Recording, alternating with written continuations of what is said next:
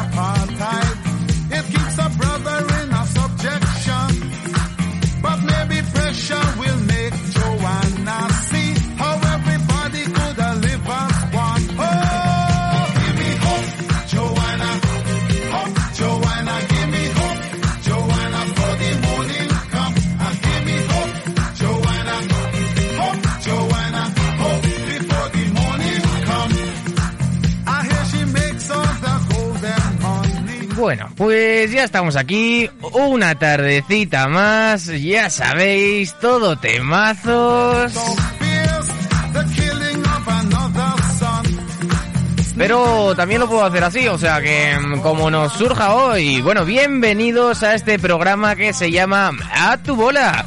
De 5 a 8 estaremos aquí entreteniéndoos a toda esa peñita guapa que nos estáis escuchando en la 96.7 en Zaragoza y la 105.0 en la Ribera Baja del Ebro.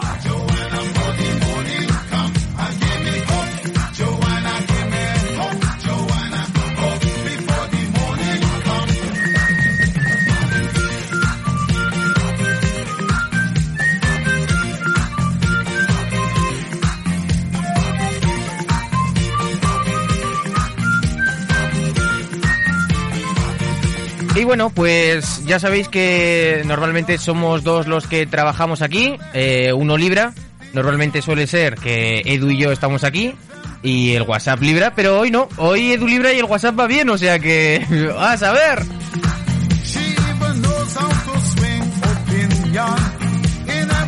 Y vamos a ver que nos llegan los primeros mensajes. Ya sabéis que tenemos líneas abiertas en el 680 88 82 87. Vamos a empezar con Luis Fe. Hola, hola, hola, gente de Actuala. Bueno, que me tengo que preparar para los cursillos de mañana y pasado. Y esta tarde me tengo que preparar el material, ¿vale? Venga. Pues nada, eh, mucha suerte en el cursillo como Paco de Ronda que nos dice Buenas tardes, vere, vere, vere, vere Hoy cursillo, beso grande, por favor, la lavadora Ya sin haber empezado ya, sin, sin haber llegado a esa canción aleatoria que nos, nos pone el ordenador todos los días Ya estás pidiendo la lavadora, si me gusta Paco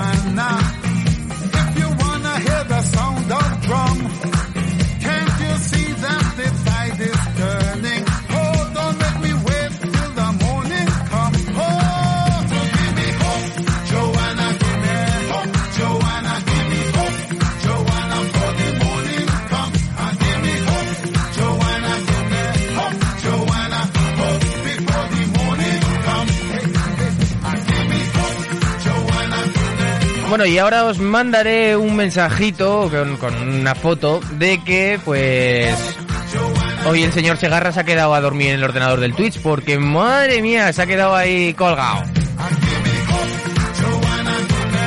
Y ya sabéis que si queréis bueno, si queréis verme el careto ahora mismo porque estoy solo y a todos los que van a venir y a pasar hoy por los estudios de Onda Aragonesa lo podéis hacer a través de Twitch.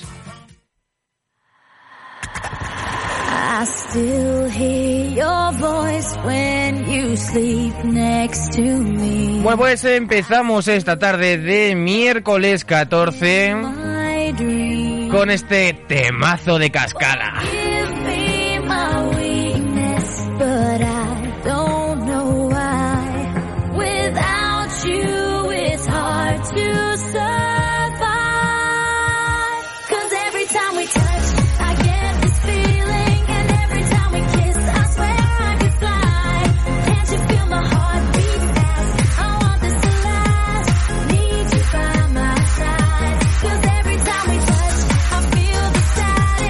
Pedro Ibarra que nos manda la saetita de hoy, que en breves momentos, en cuanto venga eh, Víctor del Guío a contarnos algo, te la ponemos.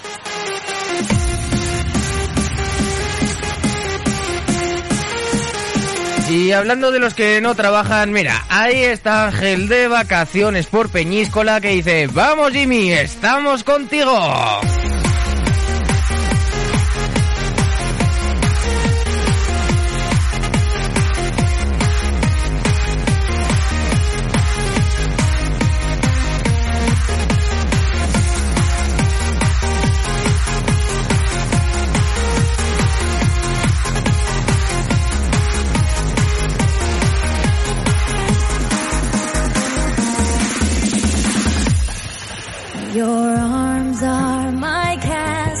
Bueno, vamos a ver si nos pide algo de Melendi o de Melocos, nuestro amigo César. Jimmy, la vida es para ti de jefe, ya te vale ya. Ay. No, poco a poco, poco a poco. Ya sabéis que el objetivo del subdirector es ser director, así que... Eso sí, no sé cómo ponerle zancadillas al director, porque si le pongo zancadillas, entonces me pega. Bueno, no me pega, me dispara.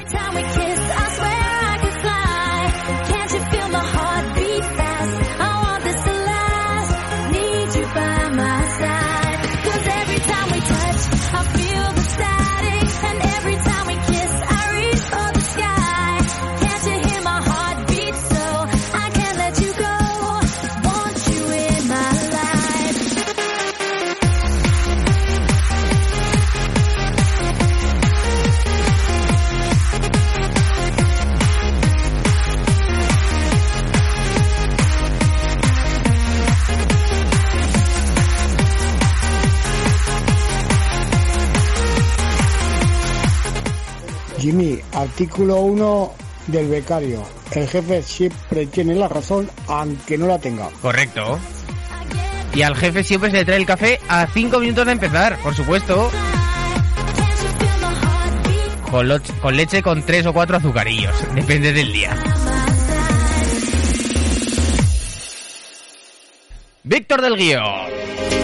Todos los jueves de 8 a 9 de la noche tienes una cita con Víctor del Guío en el programa de música electrónica en vinilo. No te lo pierdas. Y ahora Edu Pisa.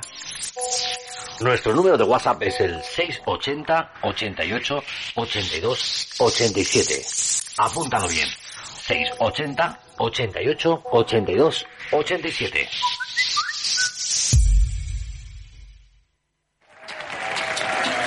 Y cómo no empezar saludando a nuestros amigos de los Puellos, dedicándoles este temazo que tanto les gusta.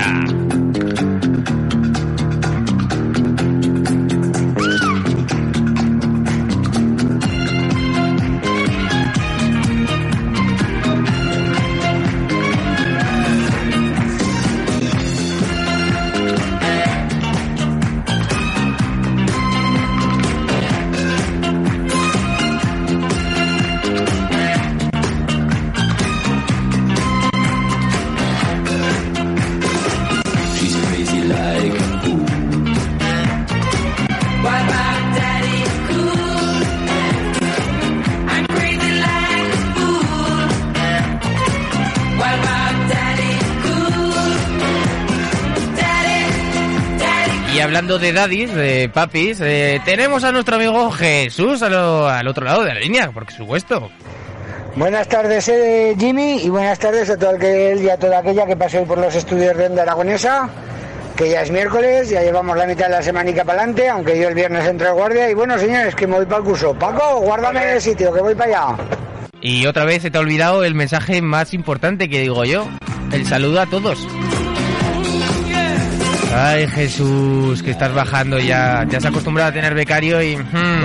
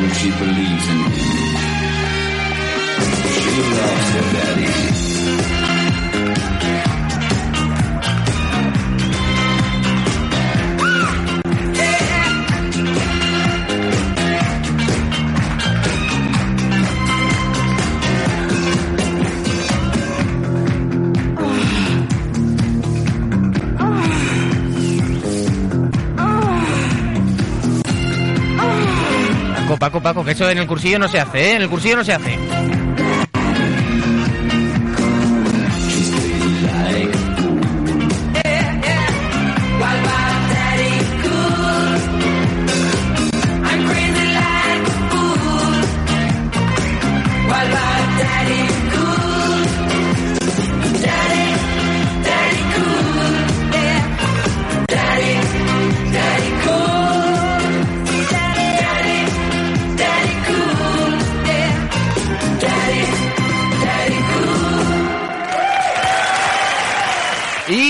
Después de escuchar este Dade Cool de Bonnie nos manda un mensaje nuestro amigo Pedro Ibarra que nos dice Buenas tardes, que tengáis bonito programón. Un abrazo. Eco, eco, por favor. Gracias, Pedro de Sevilla.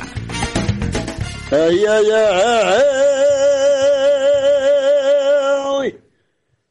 Ay,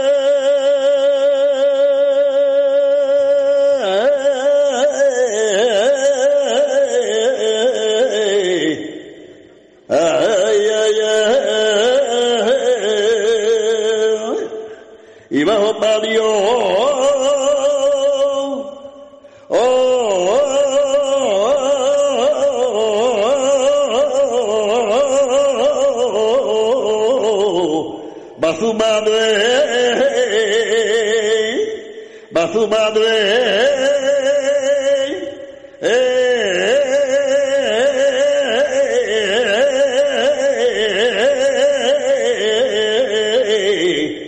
Que llorando,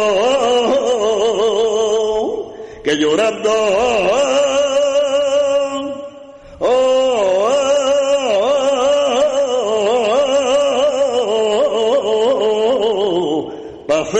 Pasea por Sevilla, pasea por Sevilla.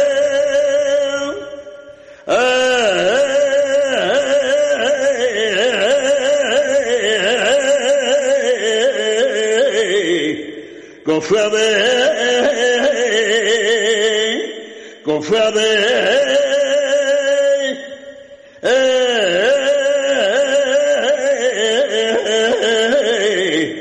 se saeta,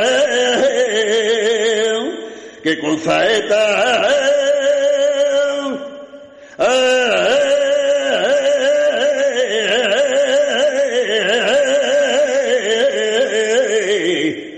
La consuela.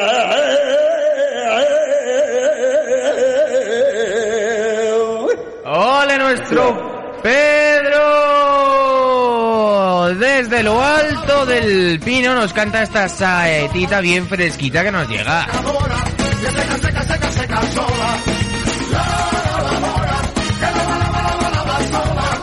Y seguimos con este La lavadora de los chunguitos.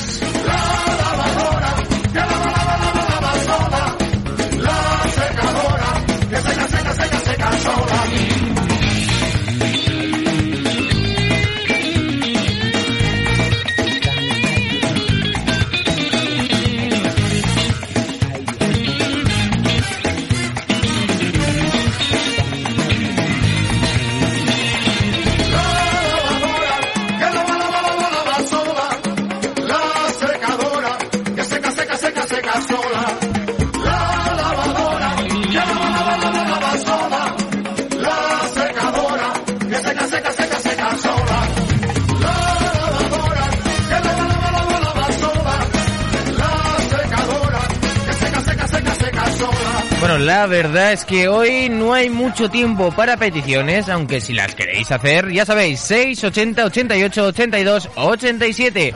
Que en breves momentos tendremos a nuestra compañera Jenel Romero para hablarnos de la actualidad de la moda.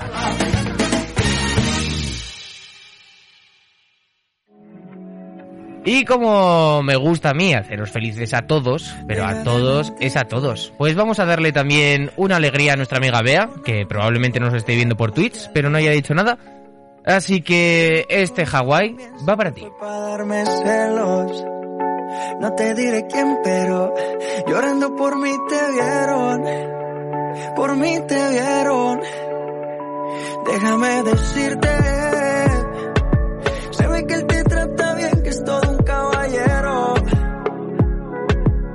Eso no cambiará que yo llegué primero. Sé que te va a ir bien, pero no te quiere como yo te quiero. Puede que no te haga falta nada,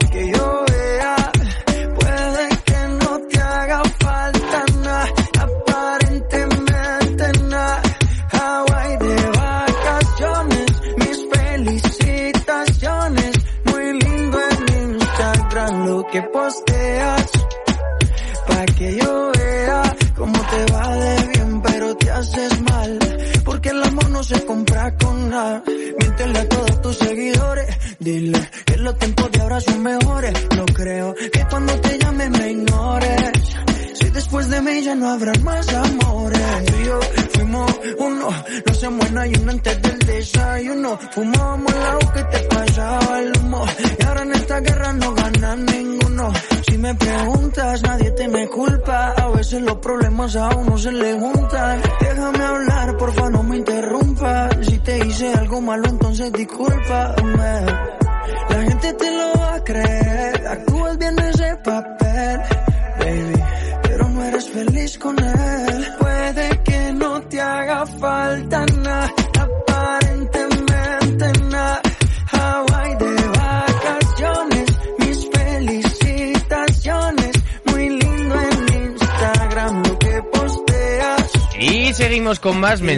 mensajes. Uno de Paco de Ronda que me dice, ¿qué jamón eres? ¿Cómo lo has cortado?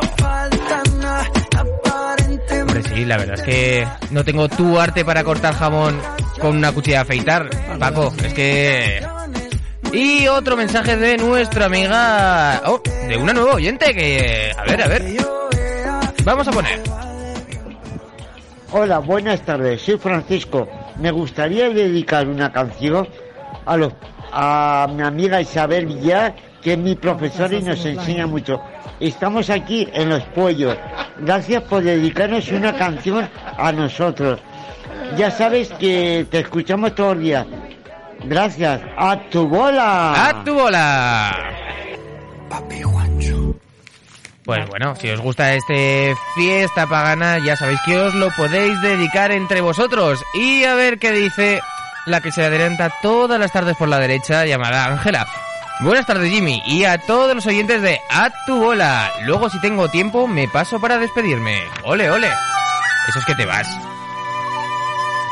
Cuidado que, bueno, ahora estás vacunada, o sea que... Y la sección de José de la 24. ¿Tiene? Buenas tardes, Jimmy. Y vale. Y buenas tardes a todos los oyentes, familia y cuadrilla de... ¡A tu bola! Bueno, pues oye, puedes poner, además sé que te gusta mucho, y, y la bailas y la cantas, puedes ponerla del todo de ti el Raúl Alejandro. Venga, y dedícasela, bueno, os la dedico a toda la cuadrilla de, de a tu bola de Onda Aragonesa y a mis veas, a mis veas por supuesto, claro. Venga, vamos a ver, otra Bueno. vueltica más. Pues tus veas son las que han mandado mensajitos. Beatriz que nos dice, buenas tardes Jimmy, feliz tarde a toda la familia de las ondas. Hoy mi petición es la de Tatú de Raúl Alejandro y Camilo. Pues habrá que buscarla. Pero dos de Raúl Alejandro no. Entonces, como me gusta hacer felices a todos, como por ejemplo Beatriz que nos dice buenas tardes Jimmy, buenas tardes Yenel y compañía, gracias por Hawái, pues vamos a hacer una cosa, vamos a hacer feliz a Beatriz con ese tatu de Raúl Alejandro, pero antes te vamos a poner a ti algo especial, José, algo que, que te va a desatar.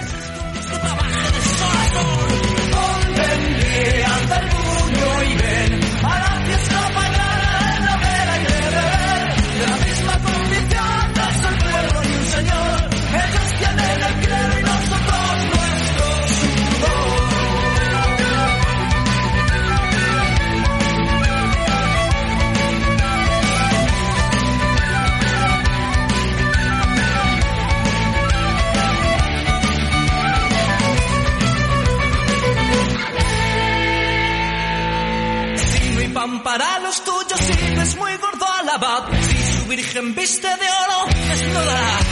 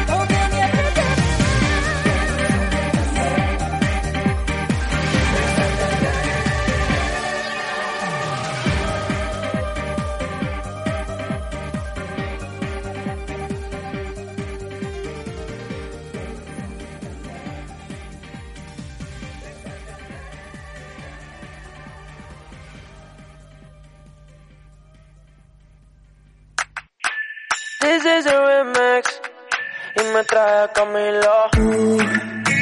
Está pa' comerte toda todita si estás tú. Te ves tan rica esa carita y ese tatu. Ay, hace que la nota nunca se va. No hace falta nada si estás tú. Yeah. Yo no sé ni qué hacer cuando estoy cerca de ti. Tus ojos color café se apoderaron de mí. Muero por un beso de esos que no son amigos. De eso que no son Me di cuenta que por esa sonrisa yo vivo. Yo quiero conocerte como nadie te conoce. Dime que me quieres pa ponerlo en altavoces, pa mostrarte que yo soy tuyo. En las costillas me tatúo tu nombre. Yeah. Ay, que lo que tiene yo no sé, que me mata y no sé por qué. Muéstrame ese tatuadito secreto que no sé. Porque tú, tú, con ese tatu, tú, está pa' comerte toda todita, bebé. Tú estás pa' comerte toda todita, así estás tú.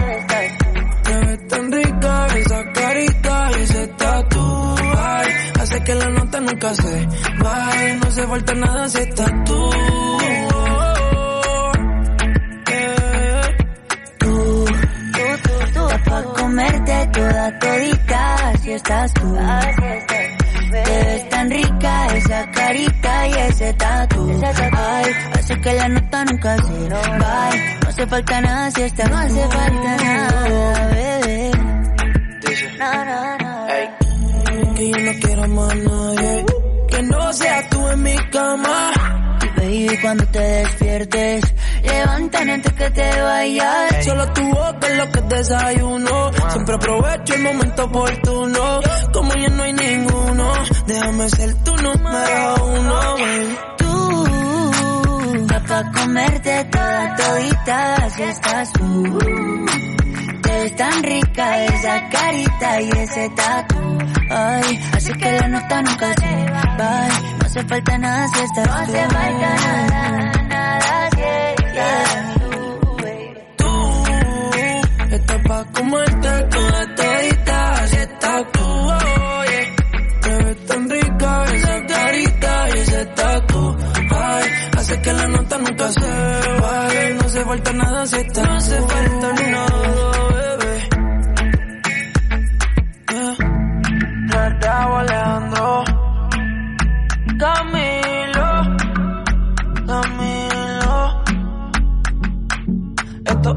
es un remix para la nena mala y buena Ey. No hace falta nada,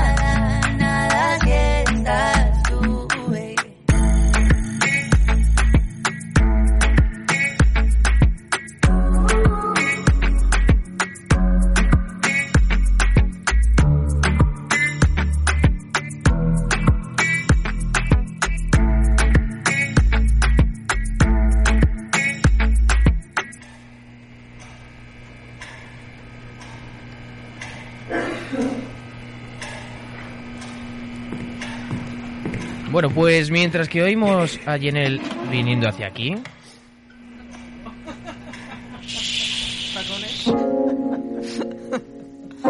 empezamos nuestra sección de moda, la cual Jenel Romero nos trae todos los miércoles consejitos para que podamos aplicar a nuestro día a día. Lo siento, es que el mood de esta canción pues ya me ha traído esto. Esto, ¿no? Sí, sí, sí, sí, pero ha quedado genial. ¿Has visto? Ah, ah, Bueno. vamos a empezar así todos los días en vez de con los artimonkeys, Claro ¿eh? que sí. Oh, pues me encanta esta canción porque además sabemos que Paul Glass viene este sábado a Zaragoza Lo tenemos por aquí. y es uno de los protagonistas de la serie Elite de Netflix Ujú. que hace un personaje que no voy a desvelar. No voy a hacer spoiler, siempre. Uh. Luego lo hago, ¿eh? Si es que es una cosa, Sí. me sale natural, pero bueno, que la verdad que está divino. Bueno, bienvenida otro De miércoles nuevo, ¿eh? más, de nuevo. Esta vez, la Esta verdad, vez estoy presencial. he de decir que cómo se nota que has ido a ballet en tu Mm. vida. porque normalmente tenéis una profesión muy dedicada y, por ejemplo, los deberes los tenéis que hacer y si tenéis que entregar 40 cosas el día siguiente, las entregáis. En este caso no has traído invitados en las, próximas, en las últimas dos semanas, pero has traído todos los invitados de las últimas dos semanas hoy. Así que, bienvenida. Claro que sí. Hoy a tope el plato. y empiezas con la mejor. Y empiezo con la mejor, por supuesto. No, aquí hay Es una que, voz o que sea, no lo has presentado. Claro, voy a voz. anunciar Raya vamos, antes de las noticias de moda porque quiero que, o sea, lo hemos contado en redes. Está con nosotros Paula López Coco Lebrel, que ya sé que os encanta, es como parte del programa. Sí, ya, ya me voy a hacer ya. La queremos, la queremos. Sí. Bueno, te tendrás que venir al aniversario de Onda Aragonesa. Claro, si me ¿Cuándo invitáis es el aniversario? Cuando... El 7 de septiembre, aunque... Ay, es nuestro aniversario, ¿eh? Igual organizamos algo. Depende de cómo esté la cosa, depende de todo. A ver Me lo va. apunto. Pero no voy a hacer spoiler, no como tú. Bueno, el tema es que hoy os tenéis que quedar con nosotros por aquí porque vamos a hablar con Paula en un ratito. Hablaremos de marcas que cada vez son más sostenibles. Vamos a hablar con la diseñadora de joyas Lizzy Fracha. Vienen de Cámara de Comercio, de Corte Inglés, a contarnos todo el tema de aguja goyesca. Así que, y viene Eva Bonachela, directora de Crea Diseño, que es una de las escuelas que este año patrocina la aguja goyesca. Así que no os lo podéis perder, os tenéis que quedar con nosotros. Pues vamos a empezar. Venga. Eres tú, yo soy yo. Pegamos mucho, pero separados. Ahora te veo bailando en los charcos.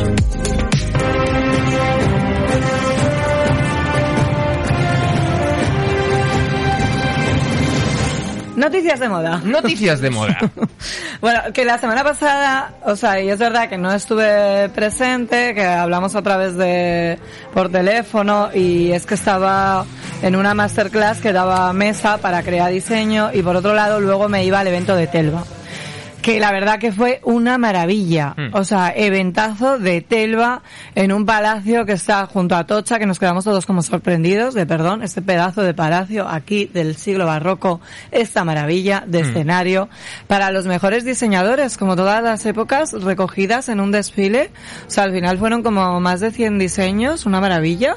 O sea, eh, teníamos des- eh, prendas desde Pertegaz, Valenciaga, Maravilla. es que fue de Mesa, por supuesto, de Slesser, de Juanjo Oliva, de Avellaneda, eh, de Palomo Spain, de Caprile. Es que, es que era una maravilla de desfile, de verdad. O sea, de Bota y Lomba. Es que estaban todos, todos, Ulises Mérida, Duyos. Es que no, no, o sea, Agatha Ruiz de la Prada, no sé quién, o sea, todo el mundo estaba allí.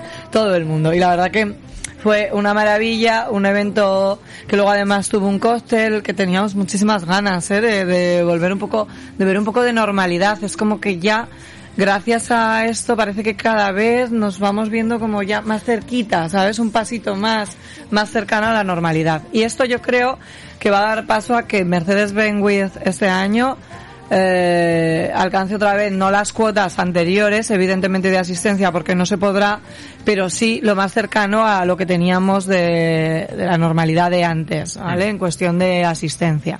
Así que nada, un desfile que podéis eh, continuar viendo a través de su página web y que estuvo genial, que nos sorprendió a todos, tengo que decir. Y también fue la, la 74 edición de Arco, que estuvo muy bien, menos galerías, 130 galerías. Ah, sí que todas las medidas de seguridad, por supuesto, IFEMA otra vez, o sea, ahí se ha puesto muchísimo las pilas, la jornada mucho más tranquila, pero bueno, la verdad que ha sido una edición que también, que también ha dado que hablar. Hmm. O sea, y es, eh, es que se han suspendido todas las ferias de arte, realmente, en el mundo, y Arco se ha puesto las pilas en decir, no, no, no, se hace y se ha hecho. Y esto, pues, me, o sea, en España en este sentido, pues mira, muy bien preparado y, y algo de lo que, de lo que me alegro. Que vuelvan los eventos. Por supuesto. Que vuelvan los eventos. Y hoy es que vamos a hablar de eventos. ¿De porque eventos? ha sido la semana de la moda de París. Oh. Y claro, cuando pensamos que ya nos, ya no nos puede sorprender nada en moda, va y llega la semana de la moda de la alta costura de París y nos deja maravillados. Nos Pero deja sí. con la boca abierta y nos vuelve a decir que sí, que sí que hay continuación, que sí que hay novedades. Y bueno, hay que decir que ha sido una parte en formato Fashion Film, que ahora mismo es como que está de supermoda y esto continúa. Y por otro lado, desfiles con público reducido, ¿vale? Y la Semana de la Alta Costura es que nos ha vuelto a hacer soñar, la verdad, con diseños que se pueden categorizar como obras de arte. Obras de arte, o sea, ha sido una maravilla. Chanel eh, fue, sobre todo los colores han sido rojo y azul. Eh, ha habido muchísima lentejuela, aparte de su tejido habitual twig. Dior, mucha simetría y mucho volumen. Elisaz, color vino y verdemín. O sea, como novedades, estos colores que ya veréis que los vamos a ver. Vestidos entallados, que Elisaz no saca tanto vestido entallado y también voluminosos. Jean Batista Bali, volúmenes eh, como estratosféricos, con mucho color de fantasía, mucho exceso sin límite. O sea, viva la alegría. Ciapirelli ha apostado por los volúmenes más arquitectónicos, ha tenido una inspiración taurina también, que está muy bien. Armani Privé ha optado por los metalizados y todo lo que es colores iridescentes. Y Valenciaga ha regresado, ha regresado a la 53 edición, después de 53 años que no hacían nada con la alta costura, se han puesto las pilas y han dicho, venga, aquí estamos otra vez de nuevo. ¿Y han recuperado como tú las 53 años de que llevan sin Pues hacer sí, nada? nos han dejado como, o sea, el- yo para mí ha sido como lo más referente Valenciaga. O sea, todos nos hemos quedado como wow. O sea, Valenciaga ha sido una pasada. O sea, además han hecho como un homenaje a su creador, Cristóbal Valenciaga. Y nada, tenemos colores muy saturados, muy excesivos. Eh, es una maravilla de colección. Yo invito a que, a que os la veáis. Y por otro lado, Golpier ha optado por colores arquitectónicos y volúmenes imposibles, ¿vale? Que también ha estado genial. Volúmenes imposibles. Imposibles, sí. Y Fendi, colores más suaves y grados más florales y las plumas. Mm. Paula, ¿a ti qué te ha gustado? Pues a mí sí que es verdad que he notado que ha habido como otra otra alegría en este en este en este desfile que porque ha se ha notado muy distinto. Yo creo que los diseñadores tenemos muchas ganas de demostrar al mundo porque ha sido como un Sí. año en el que hemos tenido que estar muy parados porque no hemos podido hacer muchas cosas de las que hubiéramos querido que se vieran en la calle porque la gente no salía tanto a la calle y sí que es cierto que se nota otra alegría ya un poco más a lo que la normalidad que teníamos antes. Sí que Claro. es cierto que hay se ha No, notado ha mucho. sido genial. Sí. Y luego hemos tenido otro tipo de pasarela, porque estamos en el Festival de Cannes. Y esto eh, hay que recomendar a todas las, todas las personas que les encanta el mundo de la moda que no se pierdan el Festival de Cannes. No, han salido vestidos preciosos. Porque los Oscars fueron muy sosos, tengo que decir, sí, o no. Sosos a más no poder. Sin embargo, Cannes nos está impresionando. Una barbaridad ha es sido. una pasada. O sea, por fin una alfombra roja como procede. Sí, o también. Tal y cual. esto es lo que tocaba. O sea, esto es lo que esperamos de una alfombra roja, Mm. que tiene que ser así. Y aquí eh, el tema es que sí, lo de los Oscars pues fue como lo único referente del rollo no make-up, ¿vale? Mm. Es lo único que trascendió. Absolutamente no make-up.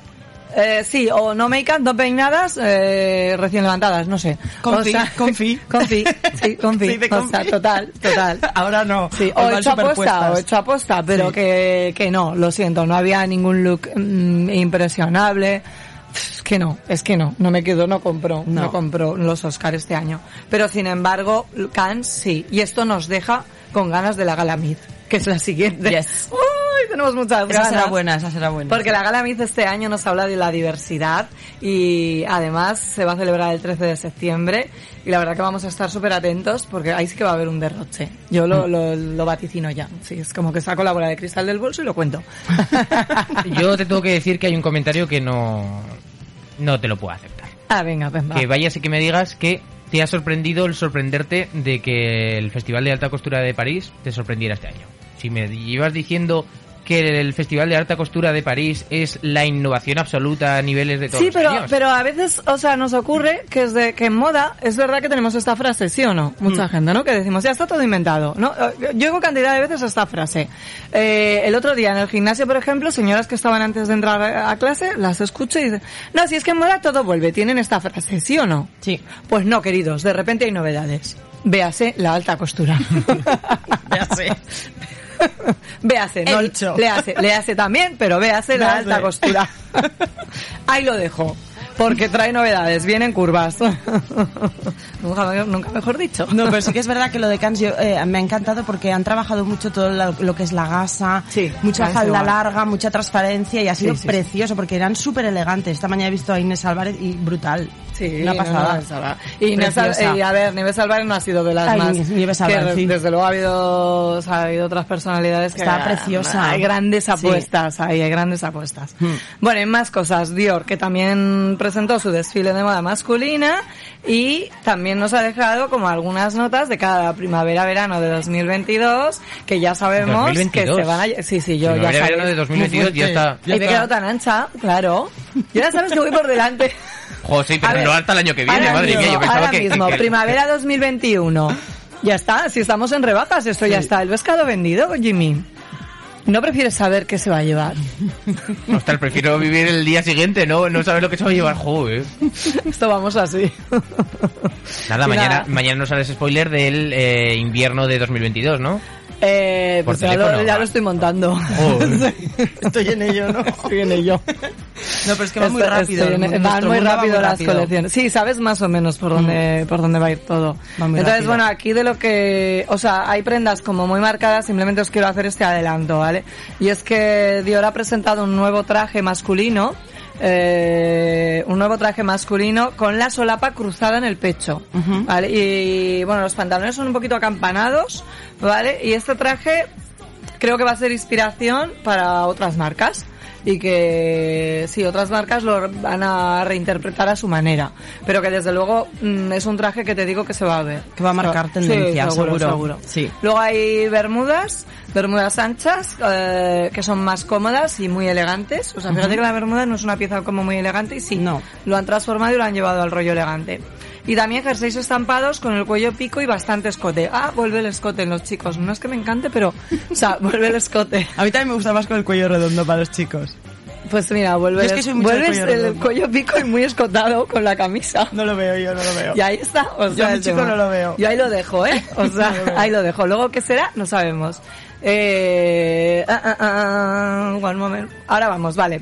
Eh, vamos a pasar a una de nuestras invitadas. Voy a hacer un corte con las noticias de moda, pero es que quiero buscar, o sea, si puedes, méteme un momento una canción que te voy a dar el pincho. Corte. Va, mira. Para que pongas las imágenes, ¿vale? De Vale. nuestra siguiente invitada. Ok. Fenomenal. Muy bien. Voy a por el pincho.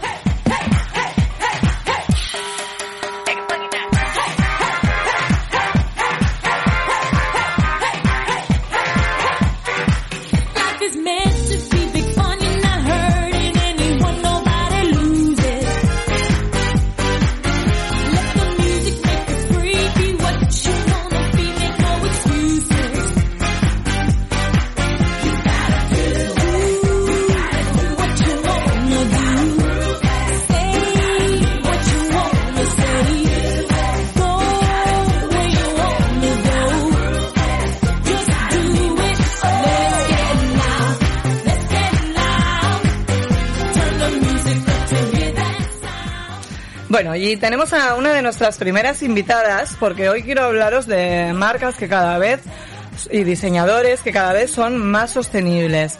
Y el tema es que al otro lado del teléfono tenemos a Lizzy Fracha, diseñadora de joyas, que la hemos tenido de invitada por teléfono. Algún día te tendré aquí, ¿eh? María Luisa, sí, por favor, por favor. Hola, Jenner, buenas Buenas tardes. Un placer estar con ustedes. Buenas tardes. El tema es que ella lleva muchísimos años dedicada al sector del diseño de joyas, muchísimos premios, muchísimos reconocimientos. Eres un habitual de Mercedes-Benz Fashion Week Madrid. Además, y, y por eso te tengo aquí, este año eh, estás en el evento de, de, de Nisova, de Nisova, lo he dicho bien, que es Sí, reinterpretar perfecto, Denisova. una joya antigua de la historia a través de, sí, es un poco a través de la historia llevarlo a la actualidad. Y yo creo que te vas a llevar el premio, Lizzy. No, bueno, eso no, que los- la verdad que hay unos proyectos espectaculares, unos diseños espectaculares y aún faltan, faltan muchos todavía por, por bueno. Eh, sí, el, eh, se va a poder ver el, el 1 de, de octubre. Eh, la exposición va a estar en el Parque Joyero en, la- en Córdoba, además un- una belleza también el lugar y bueno, Hombre, y el sí. Parque Joyero para que se pueda visitar.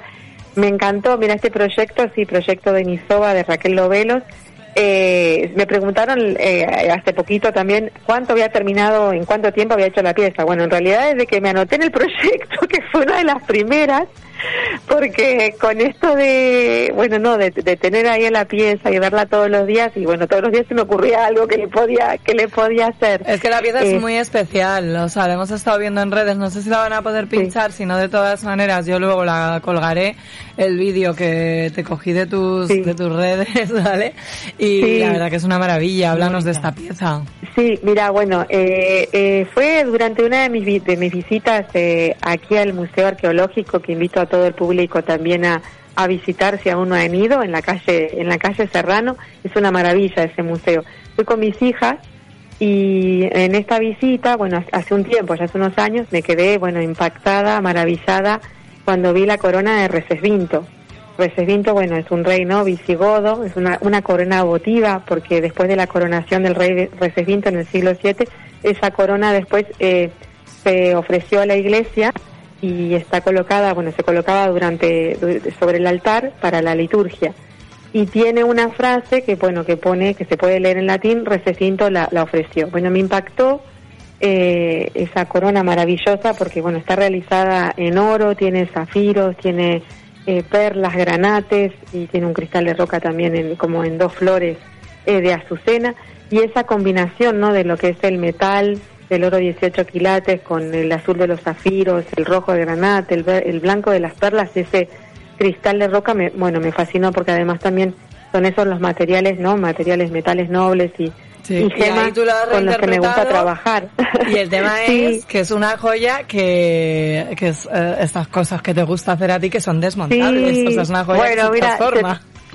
90, se transforma en 90 piezas. además, además lo que quería justamente contar, porque una, una de las preguntas que me, me decían es, bueno, ¿qué quería mostrar con esta? Y lo que yo quiero mostrar y bueno, que el público después se interese y tenga curiosidad, era por esto, ¿no? Porque está realizada con varios tipos de metales. En, eh, en oro, sí, pero oro, ¿viste cuántas leyes? Está el oro de 18 quilates, de, de 9 quilates, 14 quilates, que a veces el público no sale, dice oro y se cree que el oro no es todo.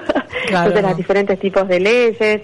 Eh, está también realizada con otros metales. eh, hay una parte que está realizada en plata, en latón, en cobre. Eh, Y son como brazaletes, anillos, es que ahora no podemos verlo, Bueno, pero... sí, la, eso, que- eso, bueno, sí. esto todo transformable y, y también quería mostrar exactamente, viste, todas las texturas en las que se pueden trabajar los metales, Qué bueno. también tiene acabado pulido que se, se puede ver con, con una parte de cadenas que se transforman en, en, en pulseras también y se hacen eh, cadena, hay un colgante, sí, hay sí un colgante de, de cruz que justamente como la cruz que tenía en la corona votiva de Recesvinto, eh, es que es reversible. que describirlo tenéis que ver las, le- las redes de Lisi y la página web. Y ahí, o sea, en las redes vais a ver, en Instagram vais a poder ver la- lo que ha preparado la corona. Y ahí se ve como, además, eh, la joya en sí desarmada con todo lo que, lo que lleva, ¿verdad? Sí. Así. Y después, bueno, está justamente una foto también de la modelo eh, de Sí, Mara Alonso pues, que, que se ve ahí también todas las piezas, ¿no? Y, y infinidad de piezas que le fal- que faltaba por poner. Porque hay como 90 así pares de pendientes. Y bueno, también un montón de, de gemas que son poco conocidas en, en joyería y que también era eso, ¿no? Quise, o una gama como un arco iris con un montón de gemas. Y hay distintos tipos de verdes, por ejemplo, y no son todas No esmeraldas. Entonces, esmeraldas, por eso, para que la gente no tenga esa curiosidad y vea la variedad de gemas que se pueden encontrar Maravilla, en maravilla, joyería. maravilla. Pero es que además estás de estreno, porque del 23 al 7 sí, vamos a poder, el sí, 23 vamos a poder disfrutar ya de la peli, el cover, que Sí. además es de la productora Nadie es Perfecto, que por cierto he colaborado con ellos con becarias.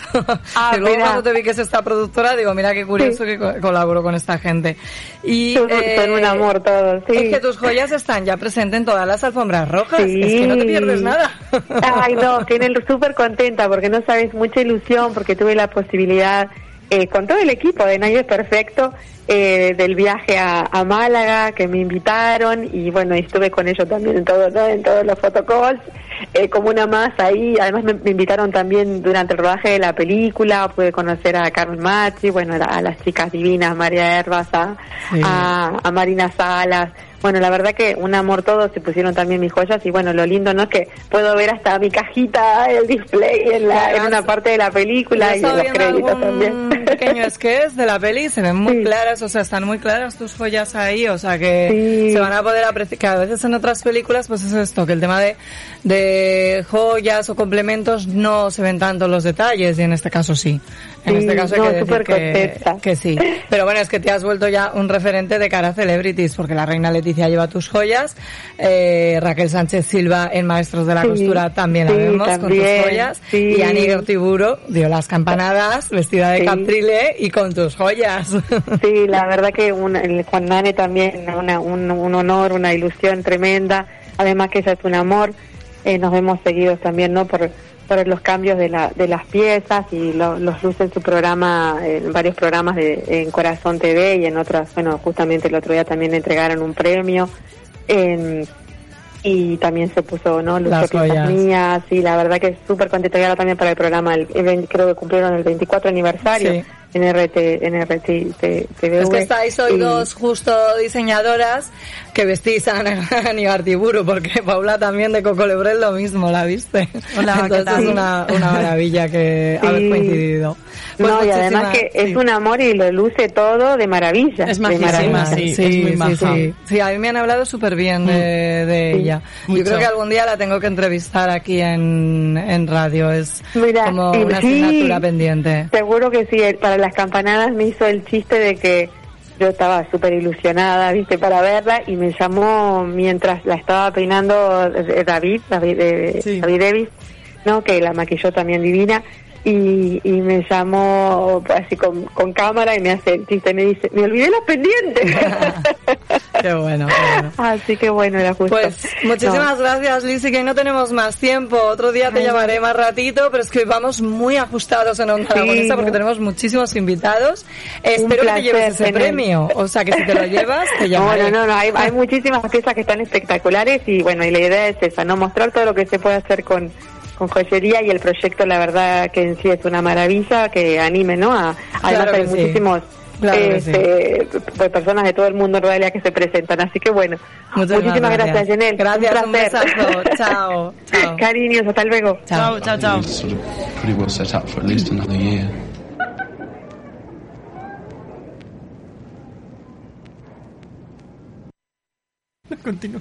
Y continuamos después de este entrada falsa, pero continuamos, Jenel, cuéntanos. Y es que tengo a, Pa- a Paula de Coco Sí. Lebrel y claro, es que yo quería traerla porque por un lado Ciba, tu colección, que recuerdas que la, la anunciamos aquí y ha sido todo un éxito. Muchísimo. Ha sido un éxito en ventas, la verdad que las clientas no encantadas. La verdad que sí. Claro, la acogida de tu Madera. primera franquicia en Zaragoza. Zaragoza que es un público especial, ¿eh? Siempre. Y bueno, ¿cómo ha sido el tema de... ¿Cómo, cómo ha sido? Cuéntanos un Pues poquito. ha sido todo eh, de verdad como un poco caótico porque claro, ya sabes que yo, bueno, me conoces y sabes que me tiro a la piscina con todo, no tengo miedo con nada, eso sí que es cierto, que a veces ya no sé si es ser valiente o inconsciente, pero es cierto que me surgió la oportunidad de montar la primera tienda en Zaragoza y dije, pues ¿por qué no? Mm, Yo casi prefiero tirar atrás que no no intentarlo. O sea, Claro. yo eso siempre lo digo. Y la verdad que la colección Ciba, que en persa significa hermosa, que queríamos que la mujer se Hermosa. sintiera hermosa, Está funcionando muy bien, ahora estamos ya con las rebajas, pero la verdad que hemos vestido a muchísimas mujeres con una gran sonrisa. Y sacasteis una prenda además que se hizo viral, que es el tutú de Carrie. El famoso tutú de Carrie y además como sabemos que viene la- que viene temporada nueva de Soso Sí. Nueva York y lo estamos deseando, de repente sacáis esta prenda, os sacan en todas las revistas y tenemos ahí ese añorado tutú. Pues Qué sí, maravilla. fue un bombazo porque recuerdo que estaba volviendo de Zaragoza hacia Huesca y me llamaron de la revista él y me dijeron, oye, acabamos de ver este vestido, esto es una maravilla, cuéntanos qué ha pasado aquí, de dónde viene, porque este es el vestido de Carrie. Y yo les dije, sí, digo, es que yo soy muy fan de, bueno, de la serie de Sexo en Nueva York y me apeteció, pues bueno, como recordar ese momento tan bonito de cuando pasa el, el- El- el autobús, y la moja y lleva ese- esa falda con con un jersey que ya es falda y jersey, pero nosotros lo hemos hecho vestido. Vestido, vestido. Y la verdad que fue una pasada, o sea, fue una maravilla porque es que salimos hasta en un montón de países de Latinoamérica. Qué fenomenal. Sí. Luego otra guay. cosa de la que hablábamos, y hoy estamos hablando de, de marcas sostenibles, y el tema es que vosotros, o sea, tu marca es casi 100% sostenible, pero os falta ese poquito, ¿no? Sí. ¿Qué ocurre aquí? Pues Cuéntame mira, un poco. ahí ocurre que claro, hay muchos tejidos que si son orgánicos o a lo mejor no tenemos la posibilidad de cogerlos y ser y tener un precio competitivo que luego el público lo quiera comprar, porque a lo mejor pues eh, son mucho más costosos a la hora de hacer el tinte, a la hora de que se, de que el vestido luego queramos que quede como nosotros queremos con ese tejido y hay algunos que lo orgánico no te lo permite. Por Ya. ejemplo, todo lo que llevo, la- el pantalón y la camiseta es totalmente hecho con algodón orgánico. Con. Pero la chaqueta no. Y ahora estamos trabajando en ello, que te he enseñado antes un diseño, una primicia de invierno. Estamos tra- eh, eh, eh, Sabes que te voy a preguntar, lo sabes, lo sí. sabes. Quiero Eh, esa, va a ser, esa va a ser 100% orgánica. Vale. Estamos trabajando en ello porque hemos encontrado, estamos haciendo pruebas con diferentes tejidos para que, para que así sea. Porque yo creo que la- las marcas de moda socialmente tenemos una responsabilidad muy grande. Sí. Y tenemos que mm, tener, ah, bueno, yo pienso siempre que tenemos como que, que, que apostar por lo que eh, Es que hablábamos antes de los ambiente. prescriptores. Correcto. Somos prescriptores de alguna manera. Eh, desde luego, tanto las marcas que estáis ahí como diseñadores, como comunicadores de todo esto que está pasando. Sí, tenemos que y ser es muy conscientes. importante. Tenemos que ser conscientes de la fuerza que tenemos para poder trasladar al público que ellos también pues cuiden más el medio ambiente, que compren menos y mejor, que lo que compren sea de calidad y no compren cosas pues porque sean Sí, mucho más claro. económicas.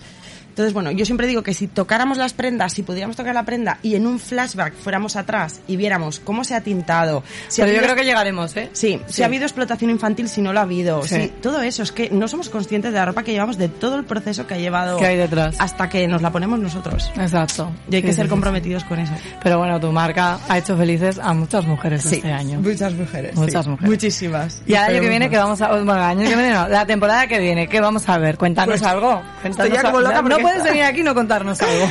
Esta mañana ya me han llegado además un montón de tela y estoy súper emocionada porque he hablado con mis modistas y he dicho, ¿cómo está quedando? Y además son muy malas porque me dicen, mañana lo verás. Digo, ¿no me vais a mandar una foto de cómo está quedando?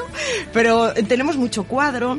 Luego me voy a ir un poco también a cosas como muy brillantes, ya verás, porque ya tengo el nombre de la colección, Ujú. pero no lo, no lo ¿Qué voy a revelar todavía. ¿Qué Que no es? lo va a revelar todavía. Es que Jimmy. no puedo hasta que me, me acaban de faltar, me faltan cuatro sobre mí, quiero volver en libertad. Vale, os voy a decir que tiene algo que ver con el espacio. Venga. ¿En inglés o en algo, español? algo es algo, algo es algo. Yo ya sabes que siempre hago mi spanglish personal. Vale. Va a tener un poco de las dos cosas. Vale, ok. Al final todo el mundo habla aquí. Pero ¿Has mucho brillo, mucho brillo. Es fácil, ¿eh? Sacarle esa ¿Has información. Os va a gustar, os va a gustar. A ver si lo conseguimos también ahora con la aguja. con lo que viene ¿Lo detrás. intentamos? Hombre, por supuesto. Vale, venga. Pero por supuesto todo el tiempo. Eh, También te digo, está, está, todavía no ha venido la, la persona de tu invitada de la aguja goyesca, ¿no? Tenemos a una de ellas, que es Eva Bonachela, ahora la- le daremos la entrada a la ¿Qué presentación es? como ¿Qué se es? merece. El Directora de Crea Diseño, la escuela de diseño de Vale. Master D. Yo tengo una cosilla que es que, y te lo digo completamente en serio y seguro de mí mismo, yo voy a desfilar en la aguja goyesca, Ole. y sin tener ni idea de ver esto. Pero lo voy a hacer y lo voy a hacer lo mejor posible. Y voy a sacar toda la cara que tengo para intentar hacerlo. Venga. Dale. Y ya Ahí está. estamos, no, Ya no, me parece maravilloso. Y ese es mi objetivo del día de la aguja goyesca. Ese es mi objetivo. O sea, pero te vas a colar así como... Me voy a colar y ya veré lo que hago. Ay, mira, mira, mira a mi compañero. Míralo. Yo te hago un vestido si quieres. No, no, si, si la cosa es que, por ejemplo, me entres... Él se lo pone todo, ¿eh? Claro, sí, sí. Él se lo pone todo. vestido. O sea, Innovamos algo, innovamos sí, algo. Eso él es. se lo pone todo. O sea, así. Yo, el así. objetivo es desfilar. Aunque sea desnudo, lo mismo, desfilar. Da igual. o sea, da igual. Ay, Dios mío, pues muchísimas gracias, Pues Paula. gracias a que vosotros por siempre invitarme como siempre. Es un traído un regalito. Ah, me gusta. Sobre que sepas que es sostenible, ¿eh? Hombre, es que estamos hablando aquí de marcas sostenibles y ahora no, vamos a ver. Muy sostenible. O sea, me encanta, me encanta que, que me gustes tanto. A ver qué es. Vamos a ver. ¡Ah! Esta me gusta mucho. Ya lo sé, ya. Esta me gusta mucho. Digo, este color morena te va a quedar súper bien. Esto me lo voy a poner muchísimo. Pues eso está en la tienda de Paula y esto lo podéis encontrar en la página web. Exacto. Has visto, ¿no? Muchísimas gracias, que es un placer siempre tenerte por aquí. Muchas Paula. gracias. Chao.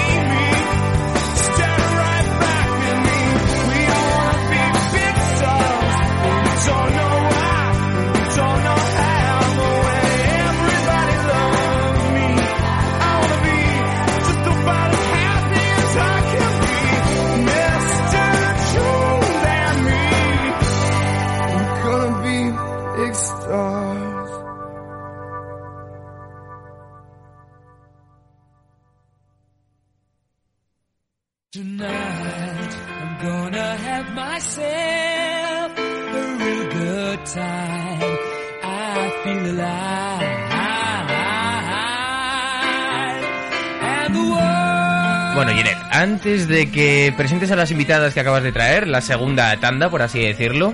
Vamos con un mensajito que nos manda mm, Jesús, ¿vale? No puedes decir nada, simplemente no puedes... Espera, que te has cambiado de micro y ahora no te tengo. Me lo estás diciendo a mí. No puedes decir nada, simplemente... O sea, no puedes tener opinión, ¿vale? Vamos con él. Jimmy, eh, mira, mira, que os estaba escuchando, que me he subido a la grúa un momentito. Si quieres. Busca, busca otro, busca otro vestido para mí que te acompaño yo a lo de- al desfile. Hombre, ahora con este cuerpazo que Dios me ha dado. Madre mía. Venga a desfilar ahí. Lo peor es que lo dice en serio, ¿eh? ¡Seguimos! Sí, sí, seguimos. Bueno, me has, me has llenado el estudio de gente y, Eh, y sí. no sé aún quiénes son. Pero hoy ya sabes que el día em, venía como, venga, a, a tope. Porque vamos a continuar hablando de la aguja goyesca. Y es que queremos más información, queremos saber más. Y para esto me he traído, pues, diferentes invitadas. Por un lado tenemos a Isabel Paricio, directora de comunicación de Corte Inglés. Eva Bonachela, directora de la Escuela de Crea Diseño, Master D. Y Natalia, Natalia que ya es una habitual también de Cámara de Comercio del Departamento de Expansión, para que nos den más detalles. O sea, tenemos que sacarles toda la información que podamos. Bueno, yo algo sé. Vale. Yo algo sé. O sea, La que, se, la que se pueda, la que se pueda, ¿eh? Sí, sí, la que Nada, se pueda. nada. Aún La no conoces Onda Aragonesa, la radio más traviesa. Sí, sí. Nada, nada. Y es que la semana pasada te daba alguna novedad, ¿vale? Por teléfono, sí que es verdad que por teléfono, porque este año, eh, y un poco celebrando ese 275 aniversario del pintor, acude de la mano de Master de Diseño Lorenzo Caprile como jurado. Correcto. Y esto es una maravilla, es el mejor jurado que podíamos tener en la aguja hoy, ¿es casi o no? Es nuestra apuesta, así es. La verdad es que estamos encantados de que Lorenzo nos acompañe en este certamen y, y bueno, eh, vamos a hacer todo lo posible para que salga adelante, que sea un maravilloso certamen y que salga lo mejor de la moda. Yo creo que vamos, eh, no sé si estáis de acuerdo, pero ah, cuando pudimos confirmar que era, que era Caprile, y a él le emocionó muchísimo, ¿eh? Estuvo viendo los diseños de los alumnos y los participantes de ediciones anteriores y se quedó maravillado porque sí que había escuchado el tema del concurso, pero no había visto tanto. Y le pasé un mail con toda la información y se quedó, qué maravilla, pero todo esto hacen, tal, ay, qué bien verlo en directo. O sea, que, que ahí la verdad que es fenomenal. Bueno, y Isabel, eh, ¿cómo lo vais a vivir? Bueno, pues este año vamos a volverlo a vivir en la Plaza del Pilar. Esto es lo mejor de que esto todo. es una gran Sí, noticia. desde Yo creo que luego. cuando lo vea Lorenzo Caprile Sí. también Se va a se va a quedar maravillado de- del espacio que consiguió la Cámara de Comercio, en particular Natalia, porque ya en sí el escenario es, es maravilloso, ¿no? Entonces, además, veremos pues todo el talento de, de todos los jóvenes aragoneses y de la gente profesional también de- del mundo de la moda.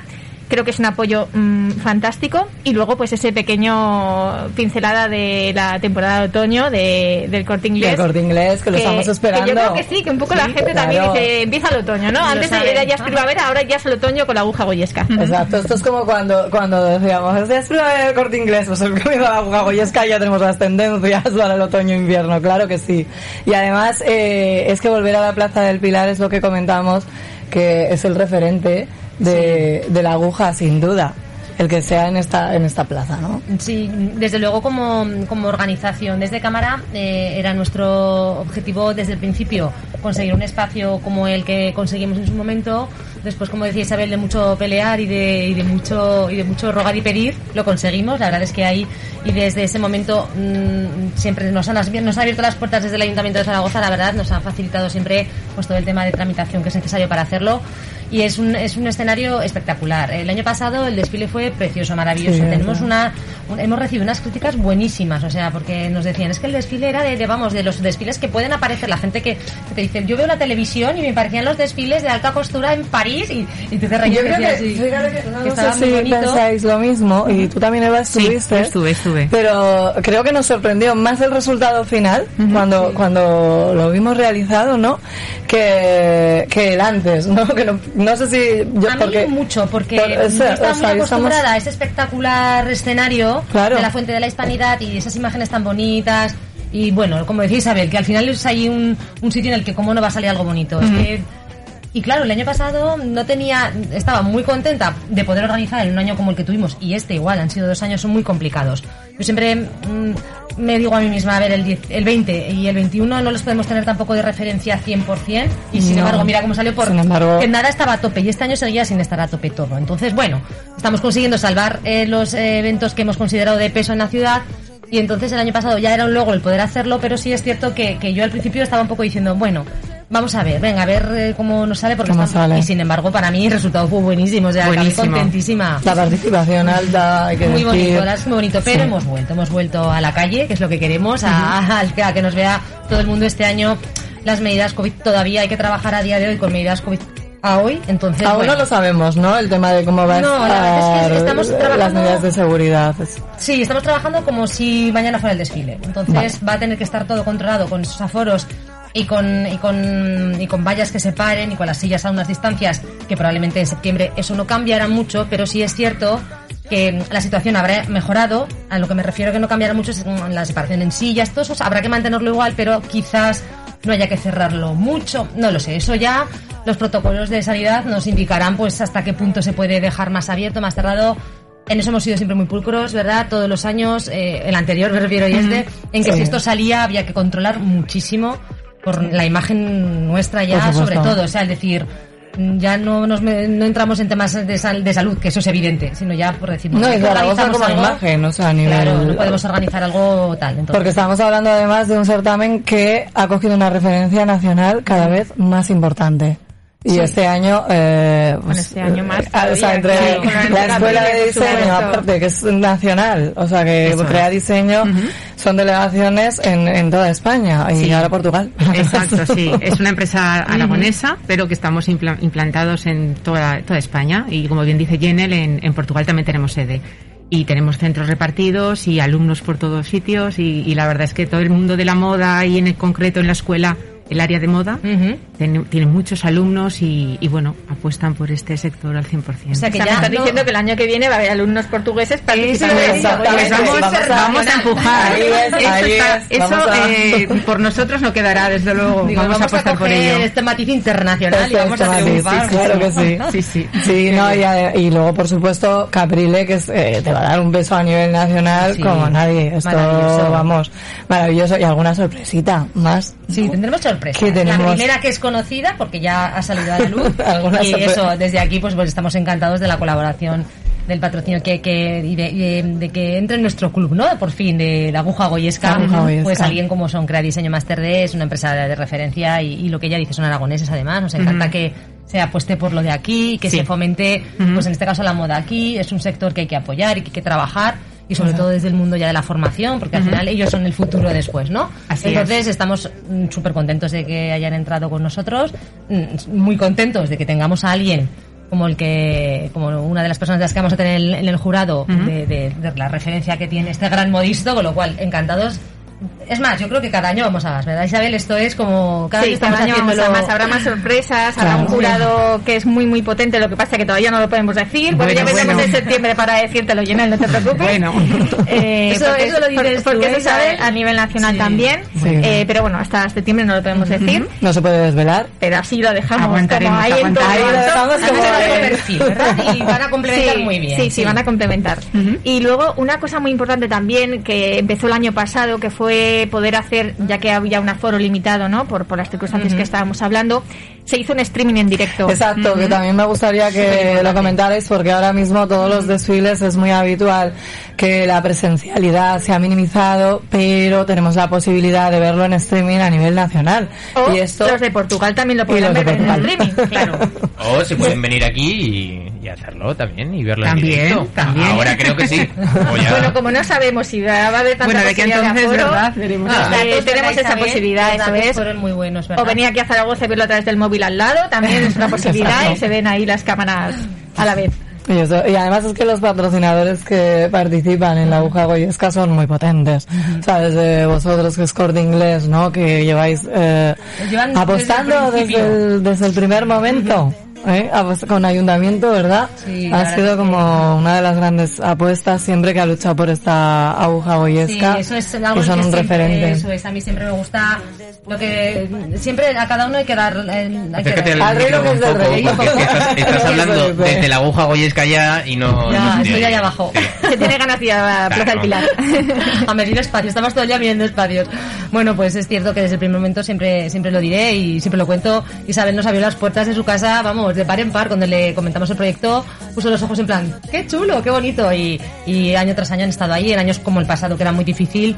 Y la verdad es que yo me acerqué de nuevo diciendo, bueno, Isabel, ¿lo sacamos? ¿Lo hacemos? Sí, Isabel peleó mucho para, para hacerlo porque nadie hacía nada. En un momento súper Nadie difícil, hacía nada, ¿eh? que, que es verdad que, o sea, sí que vivimos un Mercedes-Benz un poco frío, hay que decir, porque claro, los aforos eran tan, tan limitados que al final te queda un poco desangelicado en Unifema, pero bueno, o sea, fue de los pocos eventos que, que se pudieron hacer en moda. Y es más, te diré que fue el único desfile que hicimos a gran escala, Sí. presentando la, la campaña y las tendencias de, de otoño. Hicimos el desfile con mascarilla, a juego con la ropa, que también fue rompedor en ese momento, Sí. no se había hecho hasta, hasta ese momento. Y luego no hicimos un desfile al uso, hicimos un guiño especial por la situación que estábamos todos viviendo y quisimos poner trozos, espacios de la ciudad que no habíamos podido visitar durante todo el año y además de desfilar hacíamos pues eso, pues un guiño de quedar en la puerta de los cañones del corte inglés dos amigas que hacían meses que no se veían, ¿no? O tomar un café en una terraza, que pues eso, eh, fue un desfile un poco diferente. ¿Y este año cómo va a ser el desfile? Pues no lo sé, no lo sé todavía. La verdad es que innovador, que estáis preparando. Siempre creo que intentamos dar, Sí. nunca perderá ese su, su esencia, ¿no? De ser un desfile, una pasarela de moda. Mm. Pero bueno, siempre intentamos que haya algo que todos los años pues la, la diferencie un poquito. Otros años hemos tenido pintura en vivo. La verdad es que el año que hicimos el Sí. espectáculo eh, de la Ballet, hemos y tal, sí, ballet, academias bailando, tenido. Al final eh, creo que es algo que encaja para todos los públicos porque quizás una pasarela de moda, pues al muy técnico, solo con eso tendría suficiente y quizás la gente de la calle, mm, si ve algo más, todavía se, se enganchan más, ¿no? Y, y bueno, está bien que no solamente sea eso, sino que sea un espectáculo de moda pero en el que se puedan pues eh, incluir pues cualquier otras artes, como sean la música, sean las actuaciones, pintura y bueno, este año algo Algo pasó a ver. Y pensando no solo se ve allí, que se está viendo en streaming, con lo cual hay que dar un contenido, ¿no? Mm, También un- Claro. es- tiene un poco matiz de espectáculo también. Sí, eso Oye. fue el año pasado un buen un buen salto, es decir, conseguir que, que se realizase esa, esa retransmisión y, y fue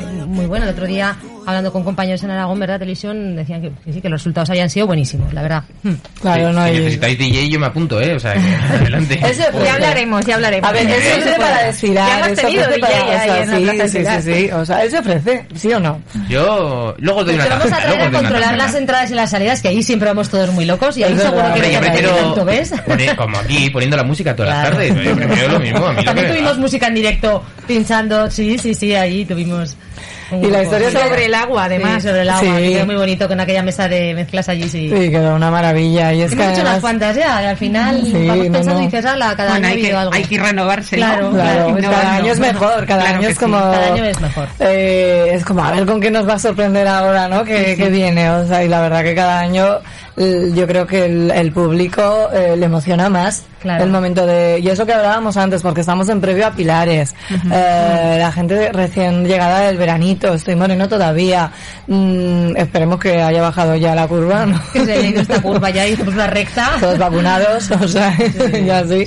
Pero vamos, sí, la gente está como con, con ganas y la aguja en este Es una caso época muy buena. es una época muy bonita. es Y mira, bonita. tenemos una anécdota con el tiempo que el año pasado, ¿verdad? Nos reíamos por no llorar porque decíamos El año no pasado fue que hizo el muchísimo único aire frío. que hacía que cayeron gotas, que tal. Y decíamos, no me lo puedo creer, es la primera vez que lo hacemos encerrado y ha salido este día, porque los demás años era impresionante. El calor que ha hecho siempre, o sea, calor. De ir con un vestido de tirantes, de, de tener la gente de la americana en la mano diciendo, diciendo qué calor, y el año pasado. Yo con mi vestido de esfera de, de corto, corto, Era corto, siempre, divino, la verdad. divino, con el aire, o sea, Aún no, que- habíamos llegado ahí, ahora nuestros super vestidos que siempre. Ah, bueno, es que ahí, ahí llegaremos, llegaremos. Mm. Pero ahora mismo tenemos al otro lado del teléfono a una persona muy especial, al ganador del año pasado de la aguja goyesca. Antonio Arcos. Buenas tardes. Hola, buenas tardes. Buenas tardes, que te vas a tener que clonar, porque es que estás en todo. O sea, que, Sí, que sí, te queda, sí. Antonio, que te estás presentando a todos los certámenes que hay y ahora mismo estás a punto de, de otra entrevista, ¿verdad? Te vamos a robar muy poquito tiempo. Sí, sí, estoy aquí a punto de entrar en otra entrevista en Málaga. Bueno, Antonio, el año pasado ganaste a Goyesca con tu propuesta Casa Goya. ¿Cómo lo viviste? ¿Cómo fue de, de emocionante el llevarte este premio para, para Andalucía, para tu tierra? Pues la verdad que mucho porque es un premio que no me esperaba. Yo presenté la colección, pues como estamos en pandemia y no había mucho trabajo y vi el formato y me gustó, digo, voy a presentar mi propuesta. Y la verdad que no pensaba que iba a ganar y muy emocionante, de verdad, cuando dijeron mi nombre. Oye, no me lo esperaba para nada. Bueno, es que era una maravilla, o sea, hay que decir que nos quedamos todos impresionados con, con tu colección. Y además una cosa curiosa que hoy me contabas, que el traje de chico lo vendiste enseguida. Sí, sí, además el primero que hacía de chico y el primer, vamos, el que se ha vendido, el resto no, no pregunta ni nadie. Un chico llegó y lo vio y me dijo, ¿está a la venta? Digo, sí, claro, se lo probó, le está perfecto y se lo llevó. Que es que además sí que es verdad que estamos hablando de diseños que están inspirados en Goya, pero que no nos, no nos olvidamos que es este concepto moda, siempre. claro. O sea, que, y ahí es donde, donde se ve que, pues, que luego se vende el traje así como ya, ¿no? Como te pasó. Y cuéntame un poquito, ahora mismo, ¿en qué estás, en qué estás embarcado? Porque yo sé que estás en muchísimas Pues ahora cosas. mismo estoy embarcado en varias cosas, como sabes, tengo varias entrevistas. Aquí en Andalucía hay algún que otro certamen que el año pasado se, se canceló por lo del COVID. Que es verdad, que en verdad de los que me apunté, el único que se llevó a cabo fue el de Abuja Goyesca y presentando el proyecto porque ahora en verano es cuando más o menos se presenta todo. Ahora en septiembre y octubre son cuando son las galas de, de, del desfile final y eso y, también preparando ya la colección de pasarela alario que como gané ahora un mío por ahí pues tengo que desfilar el año que viene en la pasarela alario ya dándole vuelta y dándole forma a la colección Claro, y la verdad que en Aguja Boyesca queremos verte también. volveré, Te vamos a llamar. ¿Dónde te queremos? volveré porque me gustó mucho la experiencia me gustó mucho Zaragoza quiero desfilar en la plaza que como no pude desfilar Claro. es el único año que- Gracias. Yo te llamaré, el único Antonio, yo te año llamaré. Soy Natalia, yo te que no, llamaré. que no ha hecho y, claro, yo los que había visto antes eran en la plaza y en mi Claro. González, eh, entonces quiero decirle a la plaza y ya tengo idea, como tú sabes, para el año que viene, para una colección. Vamos, que yo Fenomenal. quiero volver. Estupendo. Claro que sí, claro que sí. Y la verdad que, que estaremos encantados de tenerte de nuevo por aquí. Ya te veo que vistes Celebrities, que estás a tope. O sea, es que no me pierdo nada de todo lo que haces. O sea, que es una maravilla verte y ver esta trayectoria profesional tan ascendente que, que llevas. O sea, que es Pues la verdad que estamos en un año un poco raro, por eso. pero como muchas veces pregunta la gente de y, todo es gracias a internet porque gracias a internet estamos en todas partes del mundo entonces Las redes. Lo mismo, lo mismo mandado un traje a Nueva York que lo he mandado a Estados Unidos, a Los Ángeles, para un curso, te digo, a México, que gracias a las redes en cualquier parte del mundo estamos, desde cualquier pueblo pequeño, desde una aldea, desde una gran ciudad que esté tú, mientras tengas internet estás en el mundo. Estás en el mundo, exactamente. Es que es tan importante ahora mismo el tema de comunicar a la marca que es, o sea, total, todo. Es lo más importante, creo yo, Exactamente, ahora sí, mismo sí. para Sí, sí, porque al final es los acabados, todo lo que tú quieras, pero si no puedes comunicarlo, no vas a hallar, no vas Claro. a vender. O sea, esto es así, esto es así. Si la gente no te conoce, no se puede tu producto. Claro que sí. Pues muchísimas gracias, Antonio, por acompañarnos un De poquito nada, de de tiempo nada, esta cuando tarde. quiera, No te robo más tiempo. Sabes que cuando quiera puedes llamar. Gracias, gracias. Un besazo grande. Venga, hasta luego. Chao, chao, chao. Adiós. Es una maravilla.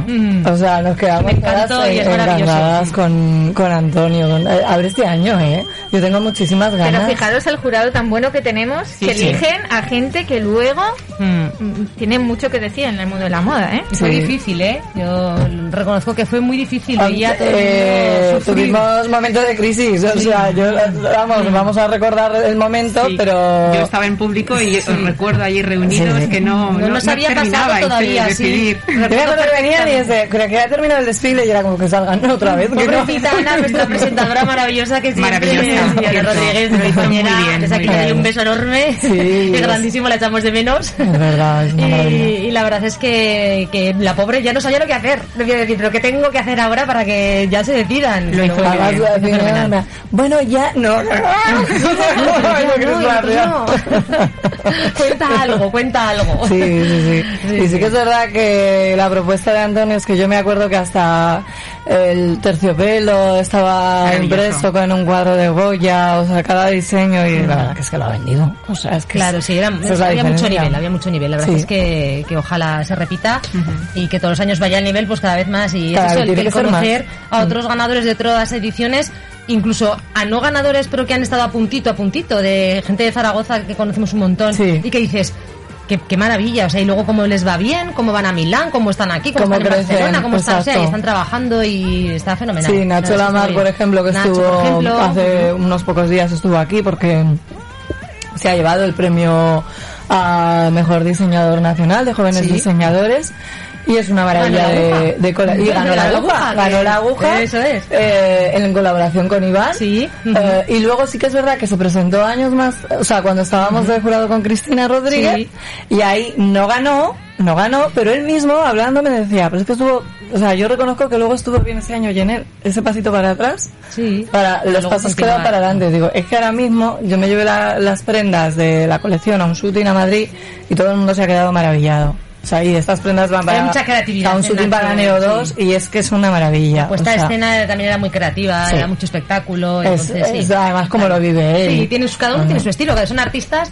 Sí. Y verdad es que desde que trabajamos en, en, en la aguja goyesca me he adentrado mucho más que todas vosotras en el mundo del artista, ¿no? De, y, De los jope, procesos. Y, claro, cada uno tiene su historia y su y su manera de crear, de ver las cosas, de sentirlas. Te cuentan cuando estás allí por qué se han inspirado en, en, en los motivos que sea para diseñar una colección y bueno, es todo mucho más profundo de lo que de lo que te puedas imaginar. La verdad es que sí, es muy En crear diseño, claro, consu- se consulta mucho, los alumnos consultan a las tutoras, un poco eh, el tema de la historia, de cómo tienen que Sí, partir, sí. me imagino, porque al final los proyectos... Así es, realmente todos los eh, cursos que tenemos orientados al área de moda, todos ellos arrancan con la historia de la moda, porque le damos el peso que tiene, evidentemente, porque Claro. como bien dices Natalia, para que luego esa, ese alumno sea creativo, llegue a ser lo que tiene en su cabeza, llegue a desarrollarse dentro del mundo de la moda, necesita conocer la base y, y decidir por qué camino quiere, Claro. quiere dirigirse. Entonces damos mucho peso al tema de la historia, que es verdad que de partida un alumno cuando arranca, madre mía, historia de la moda. Yo pensaba que, no, no, no, no, la tienes que conocer, porque si no, evidentemente luego tu proceso creativo no se lleva a desarrollar como tiene que ser. Y Sí. ahí estamos. Pero la conocen bien, ¿eh? Porque Sí. yo recuerdo la clase de Caprile en, en Crea Diseño Sí. en Madrid y él mismo se quedó maravillado que eh, luego me decía, dice, me ha sorprendido porque suelta preguntas así como, venga. Así Sí, A lo ver, tuvimos aquí contigo. recuerdo también Sí, cuando sí. estuvo en Corte sí, que, que la gente siempre te cuenta eso, que, que le preguntan, que le dicen, que, que, que les hace como pensar, ¿no? Claro, pero él en clase es en plan de, porque en el siglo no es así, porque en el siglo no sé qué, ¿quién fue? Y todos ¿sabes? como... Dices, "Mira, ¿esto qué tiene que ver ahora con que yo me ponga Claro. a diseñar? Pero no, bueno, no, y, no, la- y tiene la su- historia era que le respondían. Claro. Y esto, o sea, se quedó como de, uh, no me pasó esto siempre, ¿eh? Qué bien.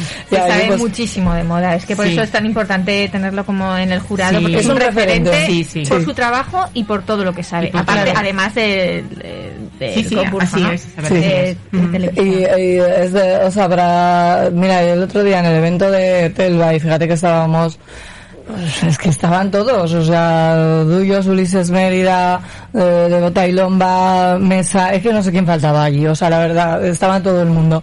Y todos hablan de, de la referencia que es Caprile en cuestión de, de conocimiento, porque ya no tenemos a Pertegaz ni a Valenciaga. Claro. Pero es un poco, eh, sin ser del todo el que ha cogido, vaya, por, a nivel, por supuesto, uf, como ha marcado el mundo de la moda valenciaga, evidentemente no.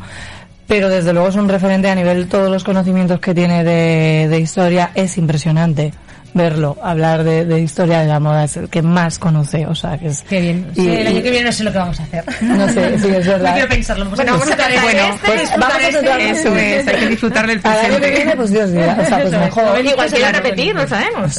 Bueno, todo puede También, ser. también, claro, pues también, igual se queda ahí maravillado, o, o traemos, yo qué sé, vamos a dejarlo ahí, puntos Bueno, suspensivos. eso es. Ya sabes la la incógnita para el año que viene. Y hoy ha sido, o sea, hoy hemos tenido la, habéis tenido la criba final. Un Sí, estábamos aún ahí y están ¿Qué, qué hay? Vamos a ver. Sí que os puedo adelantar que hay gente de fuera de nuevo, o sea, muchos estudiantes. Esto me encanta. Lleva, eso te adelanto, hay gente ¿Sí? que ha venido de fuera.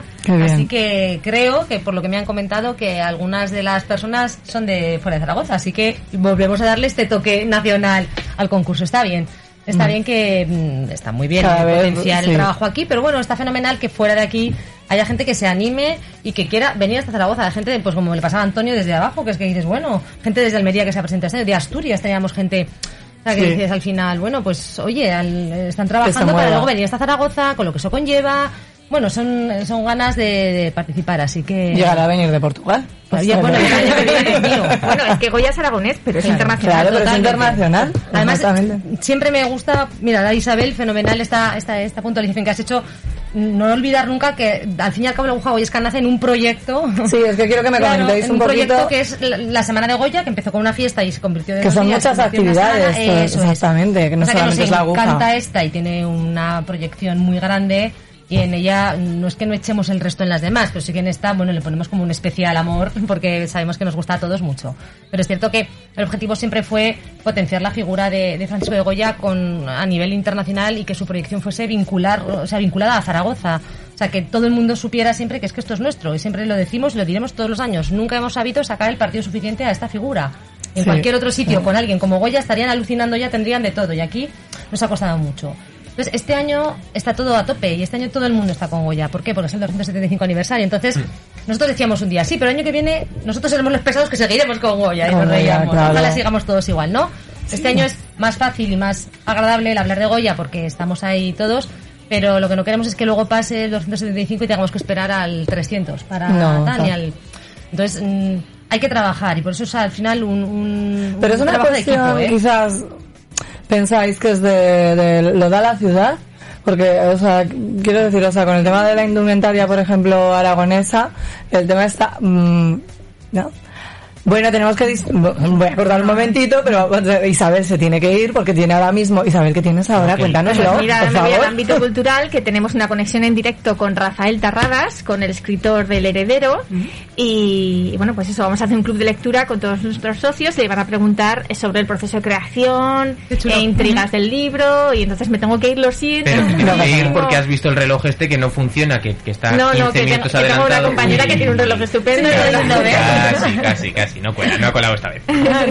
Y, esto- y comienza a las 7, ¿verdad? Sí. A las 7, o sea que vamos a terminar el programa y vais a poder... Minuto de promoción, minuto de promoción, Venga. cuéntalo Ya todo. está, ya está, ya está. Venga, No, no, no, adelante, adelante, adelante. Sí, nada, pues eso, que, que en ámbito cultural hemos seguido haciendo todas las, las eh, pues, eh, todas las actividades que hacíamos antes eh, presencial, lo, hacía- lo hemos hecho online. Y durante Eso, la semana eso. de Goya también vamos a hacer todos los días eh, a una, un acto cultural relacionado con Sí. Goya. Igual algún, alguna cosa con niños también. Porque, Eso está muy bien. ¿Y dónde Sí. podemos mirar estos, este, este Pues, programa? Todo este programa lo podéis ver en la página web de ámbitocultural.es y en el corte inglés en eventos. Muy bien. Fenomenal, pues no los vamos a perder. Desde Pues luego. muchísimas gracias. Gracias, Gracias, gracias, gracias. Up to the platform of surrender, I was brought, but I was kind. And sometimes I get nervous when I see an open door. Close your eyes, clear your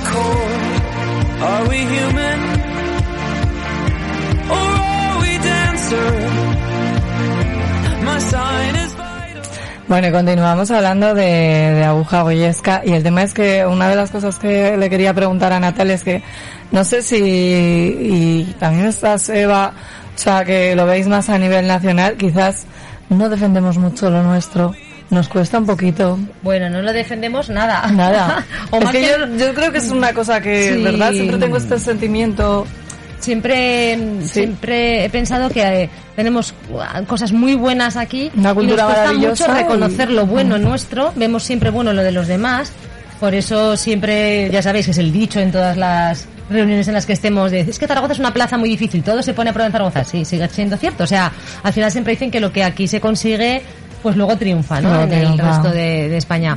Entonces, sí es cierto, lo que pasa que por eso nosotros insistimos tanto y llega un momento en que dices, bueno, hay que trabajar y es lo que te comentaba antes que quería retomar ya, que al final es un trabajo de equipo. O sea, todos, cada uno por nuestra cuenta no vamos a hacer nada. A nivel de administraciones, de corporaciones, de empresas.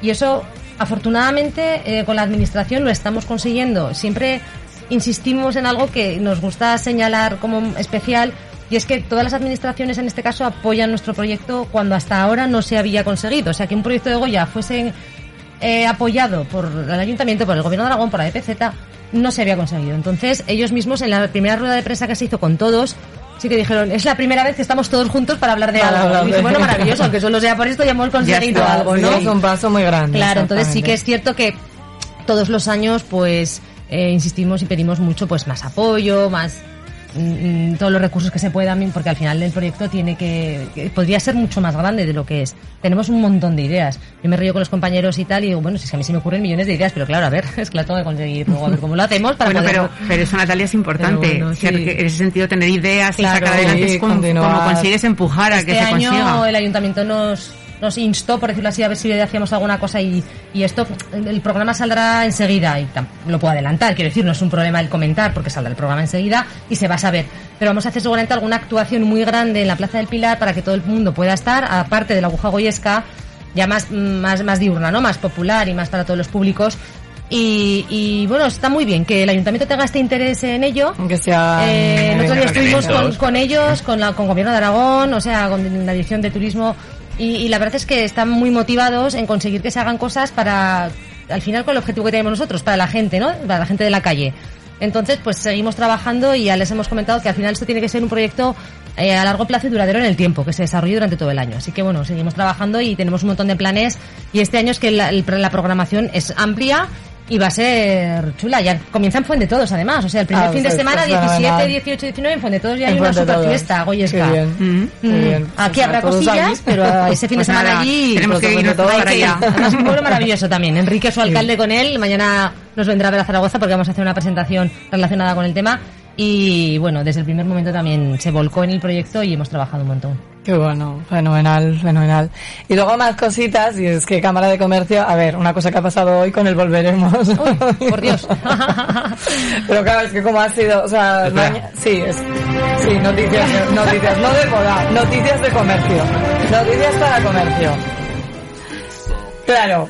¿Qué ha pasado con el Volveremos si No pasa nada, vuelves? que no ha cunda el pasado pánico. nada, no ha pasado nada, simplemente No ha pasado nada. vamos a tener un descansito. Cuéntanoslo, Natalia. Bueno, bueno. La verdad es que eh, sí, ha, ha cogido un poco por, por sorpresa la noticia. mm, Al final, nosotros transmitimos al comercio tranquilidad, no pasa nada, volveremos no se ha acabado. Tanto al comercio, al que, que muchas veces el comercio pobres están como muy sensibilizados con todo, pero ¿por qué? Porque la gente vamos a las tiendas, les preguntamos, les, les, les llenamos ahí el padrón y, y el pobre señor de la tienda o señora está ahí diciendo, pero a ver, voy a llamar a la cámara a ver qué pasa.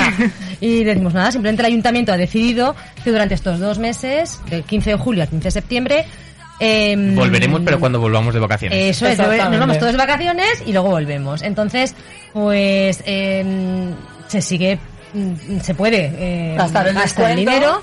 Y lo que nos va a hacer es generar bonificación los miércoles. Son dos meses flojos en los que, bueno, en agosto hay mucho comercio cerrado y en los que por el tema de reparto de presupuesto, de organización del programa, de mejoras que quieren implementar, han decidido que era el mejor momento para parar. Sí. No pasa nada, este año estamos todo el año que volveremos. El año pasado fueron Nada, cuatro meses, tres meses. y entonces, realmente el mes final el que sí El que, que se notó subidón. ese repunte.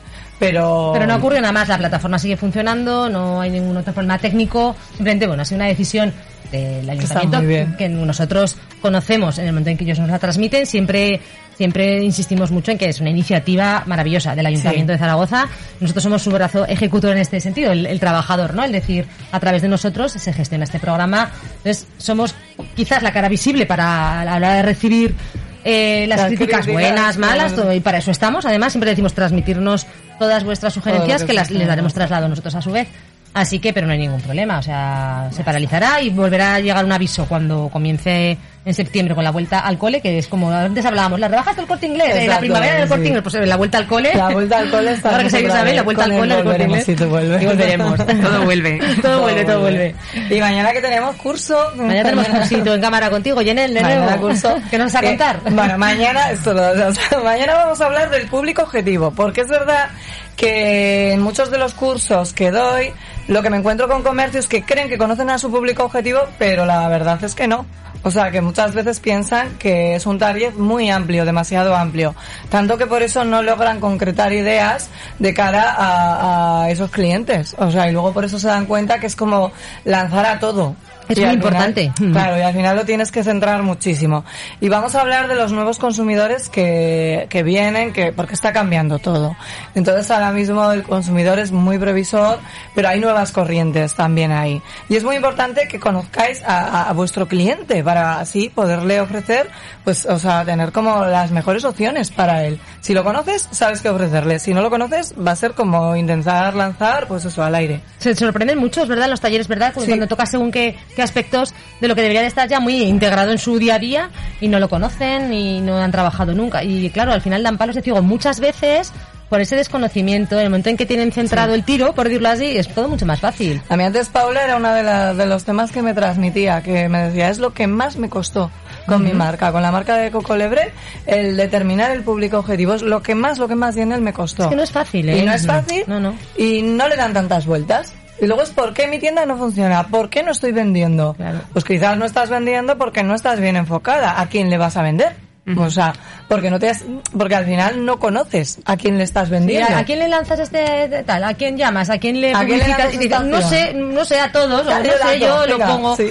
Bueno, es que... ¿A quién le vendes? O sea, ¿quién es tu público objetivo? Y te dicen de 17 a 80, venga. Sí, Pues entonces mañana Venga, pues, venga. todo lo más Sí. amplio posible. Bueno, entonces estamos a tiempo de solucionar este grave problema Por mañana a las dos y media de la A las tarde. dos y media. Todo el que quiera solucionar este problema, venga a Cámara de Comercio. Sí, y ya os podemos pasar el enlace para inscribiros, ya sabéis, y si no, si os presentáis en cámara, pues no pasa nada, porque con Natalia nos vamos a escribir rápidamente. Sí, señor. No, no da pereza, son las dos y media de la tarde, en un verano muy fresco, con lo cual no da pereza. Nada. Y además es la mejor hora para ellos, siempre Sí, siempre intentando mediodía. facilitar un poco que puedan venir a las actividades que hacemos para ellos. Exactamente. Y bueno, Eva, eh, o sea, hablando un poco de la escuela de diseño, que es muy amplia, porque muchas veces hablamos diseño y moda y ya nos pensamos que es simplemente a diseñar, pero no, porque crea diseño comprende muchísimas opciones en el mundo de- del diseño. Cuéntanos un poquito. Cierto, eh, nuestra escuela eh, trabaja tres áreas diferenciadas. El área de moda, el área de interiores, interiorismo y el área de imagen personal. Entonces, hoy nos ocupa el tema de la moda, pero bueno, todo el tema de la imagen también está muy vinculado y toda la parte del diseño de interiores. Entonces, eh, tenemos también tema de fotografía, fotografía digital, también trabajamos con nuestros alumnos y bueno, tratamos un poco de cerrar el círculo. Sí, una variedad muy amplia. sí. Exactamente, todo orientado a lo que es el diseño, la creación y demás y, y bueno, ese es el objetivo de nuestra escuela dentro de Master D. Es que también habla, yo el otro día hablaba de esto con diseñadores, que tan importante es la figura del diseñador como del estilista. Claro. Porque muchas veces eh, las prendas sin el estilista no son nada. Cierto. O sea, la prenda puede ser maravillosa, pero un estilista es el que al final Le da la vuelta, personalidad, seguro. ¿sabes? Y hace que, que funcione y que tú le- lo puedas ver con el enfoque que, que quiere. O sea, en este caso, la revista o, o la película o lo que te están pidiendo. Que sean capaces de sacar quizás de esa prenda mucho Sí. más de lo que tú la diseñas mm, preciosa y maravillosa, pero luego hay alguien que sabe sacar lo que tú has puesto ahí dentro, ¿no? Y a lo mejor de entrada no se ve. Exacto. Así es. Todo el tema es. de cuando hablamos de las prendas, que podamos a un armario versátil. Bueno, pues aquí los estilistas sabemos mucho de esto. Sí. sabemos mucho. Pues muchísimas gracias, chicas, por acompañarnos. A ti por la invitación. tarde. Claro, a ti y como claro, siempre. quiero veros más y que me contéis más novedades de la aguja guayesca. Bueno, pues nos iremos viendo. Eso, a la vuelta al verano venimos que seguro podemos contar alguna sí, cosita más. Sí, sí, sí, seguro que sí. Gracias. Gracias, Muy bien, Daniel. a ti. Chao. Gracias. Hasta luego. I might need your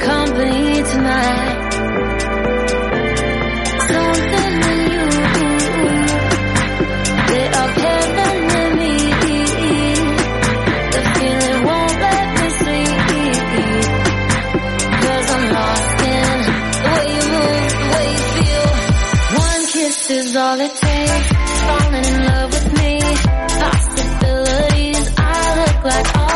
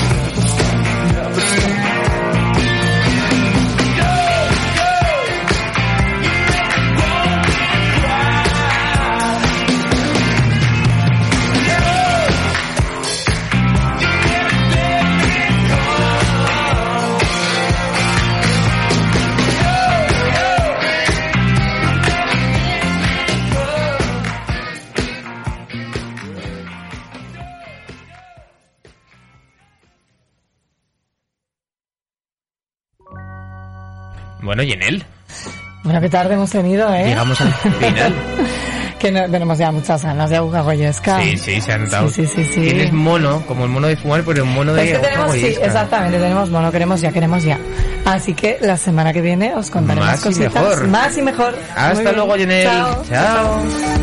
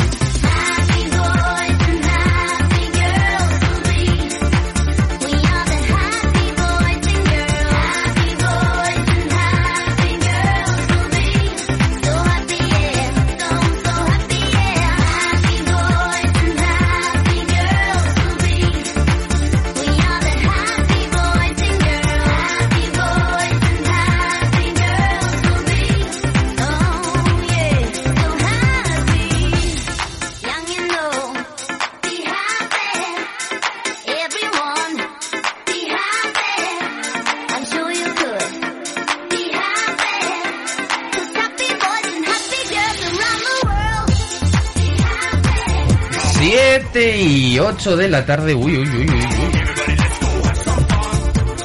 Pues claro que sí, 7 y 8 de la tarde. Seguimos aquí en A tu bola. Y la verdad es que hoy con una gran sonrisa en la cara voy a poner una canción.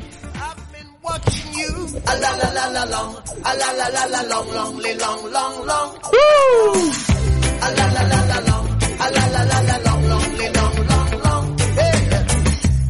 Bueno, ya sabéis que como todos los miércoles, este día un poco más especial, por mi parte, eh, se acerca nuestro abogado preferido y hoy mi abogado preferido pues me ha dado la noticia del siglo que, que le hablaremos esta tarde largo y tendido. Buenas tardes, Álvaro. Hola, ¿qué tal, Jimmy? Buenas tardes, otro miércoles más aquí en Me Onda Aragonesa. acabas de alegrar el día y creo que también se lo vas a alegrar a los oyentes. Y eso es muy bueno. Pues sí, porque la actualidad jurídica del día pasa por la sentencia del Tribunal Constitucional por medio de la cual se ha declarado inconstitucional el decreto del estado de alarma de Sánchez. Madre mía, se, viene, se vienen cositas. Pero bueno, antes de empezar, vamos a poner ese mensajito que nos mandaba hasta hace un momento Jesús. Bueno, bueno, bueno, acabo de cruzar con una persona que os manda recuerdos muy grandes. Para ti, Jimmy, para ti, Yenel, de parte de Martín. ¿Sigue vivo? Hostia, si hacía días que no lo veía. ¡Hombre, el uruguayo! Pues a- le voy a... Luego le mando un mensaje, a ver qué tal está.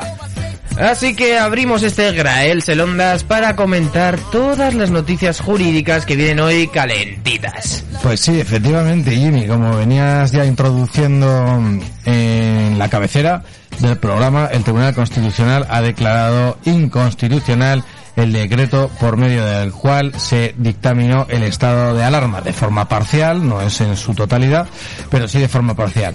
¿Eso qué significa? Bueno, todo el mundo recordará la imagen de Sánchez eh, un 14 o 15 de marzo del 2020 con toda la solemnidad posible. Presidencial. Exacto, decretando mm, el cerrojazo, el estado de alarma y que todos los españoles debíamos encarcelar, encarcelarnos en nuestras propias casas. ¿Dónde lo viste? Y anular nuestras propias libertades. Yo estaba precisamente en mi casa, era mediodía, creo que fue a la hora del telediario, y, y me- ahí me quedé pues pues pues perplejo, claro, eh, pendiente de la televisión, pues pues como un día de esos acontecimientos Históricos. históricos. Entonces, bueno, eh, todos sabemos lo que ocurrió. eh, sí, se dictó una normativa conforme a la cual, pues, se anularon libertades civiles, como la, como la libertad de movimientos, excepciones aparte, y bueno, todo lo que hemos vivido y es de sobra conocido. ¿Qué ocurre? Que ahora el Tribunal Constitucional, como consecuencia de un recurso de inconstitucionalidad planteado por Vox, ha declarado que la forma en la que se llevó a cabo el decreto de estado de alarma no debió de ser tal, sino que se debía de haber llevado a cabo las medidas a través de el- la normativa que regula el estado de excepción y no el decreto de alarma, ¿vale? Que es otra figura también constitucional. Entonces, ¿esto qué supone? ¿Qué es lo que más contento te ha puesto a ti y lo que más contento le pone a mucha gente? Pues supone que nada más y nada menos que aproximadamente un millón de sanciones que están eh, subyúdice, digámoslo así, o pendientes de resolución, que venían basadas en incumplimientos de las medidas que se acordaron en el estado de alarma, son inconstitucionales. Inalvis pone aquí, pero yo ese concepto no, estoy aprendiendo a hablar abogado, pero no lo no lo, no lo eh, controlo. Eso es lo mismo que decir que son inocuas, o sea, que están en el limbo, que, que, que, que ya no pueden fundarse en una norma eh, con rango sancionatorio, por cuanto ha sido declarada inconstitucional la forma en la que se cercenaron esas libertades civiles. Entonces, aquellas multas que, mm, que nos pueden llegar o que nos están eh, a pendiente de sanción, estoy intentando hablar del el mismo vocabulario. No vamos a recibir ninguna... Bueno, a ver, es posible que como la administración es contumaz y perseverante en su actuación, Pesaos. pues puedan continuar enviándolas. A ver si probando suerte, pues bueno, eh, se pagan y este tipo de cosas, ¿no? La gente se cansa, se deja embargar porque no hace nada, etcétera. Pero la realidad es que uno tiene que cruzar un documento, unas alegaciones, un escrito en cuanto le llegase cualquier reclamación, poniendo de manifiesto que conforme a la sentencia del Tribunal Constitucional, que es notoria, conocida y que aparecerá publicada en el Boletín Oficial del Estado, esa sanción es inconstitucional. Y entonces el procedimiento quedará archivado. Y una... pre- Mira, lo voy a leer por ahí. Eh, mi pueblo hoy se ha decretado el, el toque de queda otra vez. Esa cosilla que, que teníamos aprendida y que, jo, parece Sí. que, que seguimos, ¿eh? O sea, a mí me da la sensación sí. que, sobre todo, eh, viernes y sábado, se ve poca gente por la calle, entonces eh, yo creo que lo seguimos teniendo un poco interiorizado. ¿Eso sigue siendo legal? ¿El toque de Pues, queda? pues bajo mi punto de vista no, porque claro, todas estas medidas que son derivadas y consecuencias también de eh, la propia declaración del estado de alarma, son medidas excepcionales, pues adolecen o podrían adolecer, mejor dicho, también de inconstitucionalidad, ¿vale? Pero bueno, bien es cierto que siempre hablamos de hechos que única y exclusivamente se revisan posteriormente a haber sucedido. Al fin y al cabo, bien es cierto que eh, aunque estas medidas se hayan declarado inconstitucionales, no podemos echar el tiempo atrás y, salir de casa como no pudimos hacer en su día, porque ya ha pasado el tiempo y ya se ha producido.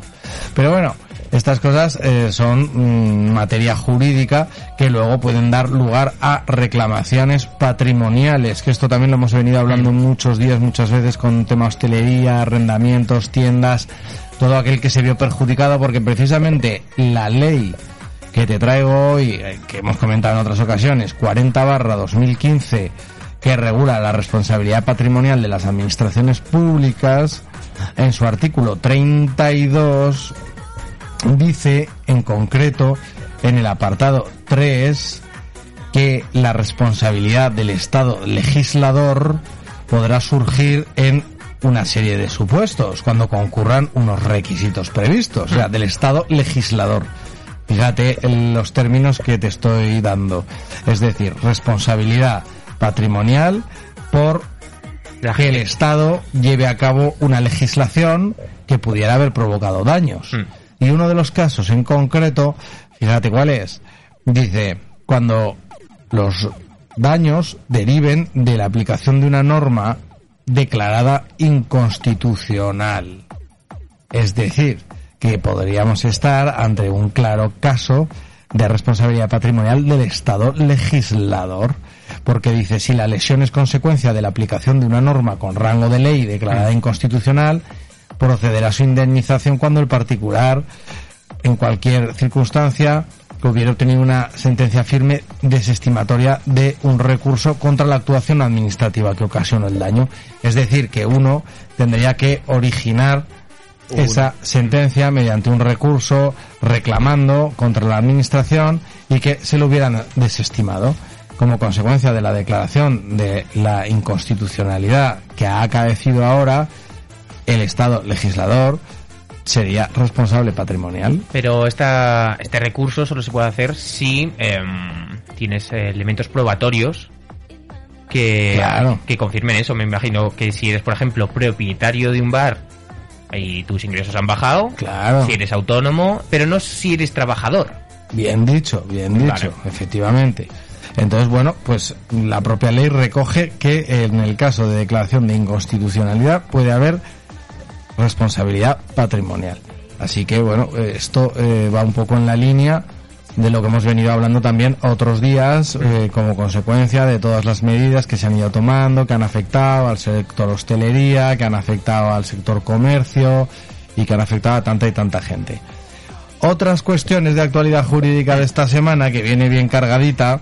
Estamos a miércoles, la semana comenzó el lunes con una resolución judicial del Tribunal Superior de Justicia de Aragón en materia de los horarios del ocio nocturno y de mm, la hostelería y restauración. La verdad es que ha sido un poco de lío, porque el lunes nos dijeron, que, bueno, creo que, no sé si fue, eh, no, sí, hoy estamos a miércoles, sí, el lunes nos dieron la probatoria de que a partir de, pues, que volvía el ocio nocturno, que las medidas acatadas por el Tribunal Superior de Justicia de Aragón sí que habían sido, que no habían sido concluidas y que se habían hecho para atrás y que ahora sí que se podía volver a abrir el ocio nocturno, Así que es. hostelería hasta la una, y de repente llegas al martes, te levantas y los mismos que firmaron esas leyes se dieron dieron marcha atrás. Efectivamente, esto, eh, ¿Esto provi- cómo, cómo se puede explicar? Pues esto proviene, a ver, de lo siguiente.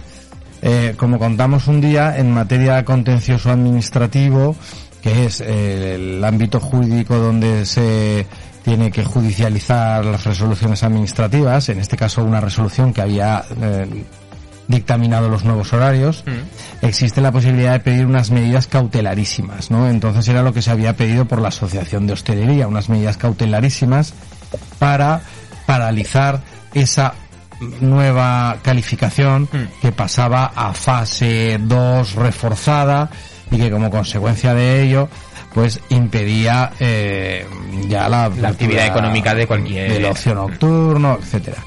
Entonces se pidió unas medidas cautelarísimas contra ello. Vale. Entonces, ¿qué ocurría? Que eh, al pedir las medidas cautelarísimas, el Tribunal Superior de Justicia resolvió, como había resuelto anteriormente también en otras ocasiones, dando la razón a los hosteleros. Pero, ¿qué pasaba en este caso concreto? Y es lo que hizo el lunes. ¿Qué pasaba en este caso concreto? Que al darle la resolución a los hosteleros del ocio nocturno, ello provocaba que eh, no fuera conforme a la ley eh, la resolución que había dictaminado la administración y entonces se tuviera que aplicar lo anterior que impedía también por su parte eh, que las terrazas eh, tuvieran un aforo más amplio que el que, que supone- estaba previsto. que el que estaba previsto y suponía la, la nueva situación. Entonces, claro, ante esto se daba la contradicción de que, por un lado, pretendiendo beneficiar al ocio nocturno, se perjudicaba a todo lo demás. ¿Vale? Que eran las terrazas y la hostelería, que era restauración y que tenía permitida su apertura hasta las 11, creo recordar. Recordamos que la hostelería a día de hoy eh, puede abrir hasta las 11 de la noche y que ocio nocturno será hasta las 12 y media de la noche. es. Entonces, el tribunal que ha hecho, pues bueno, eh, existe, eh, claro, existe la posibilidad en la ley no de rectificar las resoluciones judiciales, pero sí de realizar algún tipo de aclaración. Hmm. Entonces, el Tribunal Superior de Justicia de Aragón al día siguiente, pero claro, esto ha producido un poco de confusión y la verdad Sí. es que supone un poco de mm, desprestigio judicial que al día siguiente dicte otra resolución aclaratoria en el sentido de que efectivamente el ocio nocturno no puede abrir hasta las 3 sino hasta las doce y media pero sí que permanece eh, el horario de la restauración la posibilidad de que en una misma mesa pues hubiera la, la- La verdad es que está siendo un lío total. las personas que podía haber y está siendo eh, pues una inseguridad jurídica tremenda Hmm. Bueno, vamos con un audio que nos envía Ángel. Vamos a ver qué nos dice. Buenas tardes, Jimmy. Buenas tardes a toda la gente que escucha a tu bola. Y buenas tardes, Edu. No. Pues Ángel, te has equivocado porque Edu no está en el estudio, el que está es nuestro abogado preferido, Álvaro. Así que, madre mía, esto se acabará algún día, me imagino. que Bueno, vamos a ver. El fin de la pandemia está, digamos, a la vuelta de la esquina en cuanto nos vacunen a todos, pero hasta que no nos vacunen a todos hay que tener cuidado. Hay que estar seguro, hay que cumplir las leyes, pero también hay que saber que las leyes tanto se construyen como caen, como esta del Tribunal Superior de Justicia de Aragón. Efectivamente, claro, las leyes están al fin y al cabo, el poder legislativo está sometido al poder judicial. Hay una cosa que te enseñan en la Facultad de Derecho siempre desde inicio y es la cuestión relativa a la separación de poderes. ¿no? Se suele hablar de la separación de poderes ejecutivo, legislativo y judicial. Entonces, bueno, el poder legislativo está sometido al poder judicial. Las actuaciones que se toman en virtud del poder legislativo o por las administraciones o por el ejecutivo está sometido al poder judicial. Entonces, claro, bien es cierto que aunque sea eh, tarde, porque muchas cosas ya se han ejecutado, porque claro, hay que tener en cuenta que hasta que una ley se declara nula o inconstitucional, está vigente, si ha sido aprobada adecuadamente. Entonces es de obligado cumplimiento. Luego se pueden producir pequeñas situaciones que se judicializan, pero hasta que se produce su declaración de inconstitucionalidad, está vigente y es legal. Lo que pasa es que luego de ahí se pueden derivar perjuicios de todo tipo. Y bueno, pues sí, preguntabas, pues claro, esto ha dado lugar a multitud de casuística de todo tipo. Pues ahora se permite ya pues el circular sin, mas- sin mascarilla. Algo que, recordemos, por ejemplo, a ti fuiste suscribiente de una multa de mascarilla. Pues sí, efectivamente, efectivamente, eh, fui receptor de una multa por eh, una presunta infracción de eh, no llevar mascarilla, que bueno, que también la tengo recurrida, claro. Y, y claro, ahora mismo, por ejemplo, para ti esa multa ya no tiene validez, ¿no? Pues eh, indudablemente no tiene ninguna validez y espero que quede anulada. Eh, Por eso a toda la gente que ya lo hemos venido diciendo que ha sido objeto de sanciones y multas ahora precisamente más que nunca, todas estas sanciones y multas es que mm, no se corresponden a una, a una actuación constitucional. Otra cosa distinta es, bueno, que comentemos, pues mira, eh, durante el tiempo que estaba vigente o que se ha de- determinado la norma, eh, si uno la incumple es responsable de incumplirla, bueno, pues eh, oye, eh, se ha podido incumplir, ha podido incumplirla alguien, pero también es cierto que frente a esos incumplimientos existe un elenco de derechos y de recursos que permiten al ciudadano recurrir porque no está conforme y de acuerdo. Y una vez producida esta declaración de inconstitucionalidad, pues es un hecho que le beneficia. ¿eh? Ni más ni menos. Esa declaración le beneficia a ese ciudadano que ha estado recurriendo. Porque claro, no es revisable lo que es firme. Esto es muy importante que lo sepa la gente. Cuando se produce la firmeza de una sanción, pues ya no la puedes revisar. ¿Vale? Porque ya se ha decretado que es firme, tú no has hecho nada contra ella, la- no has recurrido, te la has tragado y evidentemente te la han cobrado por la vía de apremio o la has pagado. ¿Vale? Luego pues decía, oye, mira que como ahora se ha declarado inconstitucional, pues, pues que me lo devuelvan. Pues, a ver, en todo caso te va a quedar la sanción firme, ¿vale? Aquello firmeza y no vas a lograr la devolución. Jo, madre mía. Pero puedes exigir responsabilidad patrimonial, como hemos dicho, ¿vale? Esa responsabilidad patrimonial que a partir de hoy, después de esta noticia del Tribunal Constitucional, puede ser ya... Estamos a un paso más, ¿no? Bueno, Aquellos sí. que lo vayan a... Yo no, yo por ejemplo no lo voy a reclamar porque yo no he ganado ni he perdido nada. A Pero ver, bien es, gente... bien es cierto que luego, después del Tribunal Constitucional, vale, eh, también existe otro tribunal eh, a nivel europeo, que es el Tribunal eh, Europeo de Derechos Humanos, ¿vale? Que es un tribunal que, por ejemplo, si uno considera que se han eh, infringido sus derechos. derechos humanos declarados por la normativa europea, ¿vale? y la Convención de Declaración de Derechos Humanos eh, Europea, pues evidentemente puede ejercitarlos y entonces debe dirigirse a ese tribunal. El Tribunal Europeo de Derechos Humanos es un tribunal eh, regulado eh, y conforme al cual tú tienes que eh, plantear el caso eh, de una determinada forma, eh, muy regulada, como digo, muy reglada. eh, eh, incluso hay una aplicación conforme a la cual lo puedes hacer online y presentar que modernos, y sí, sí, sí, y presentar tu demanda ante este tribunal online.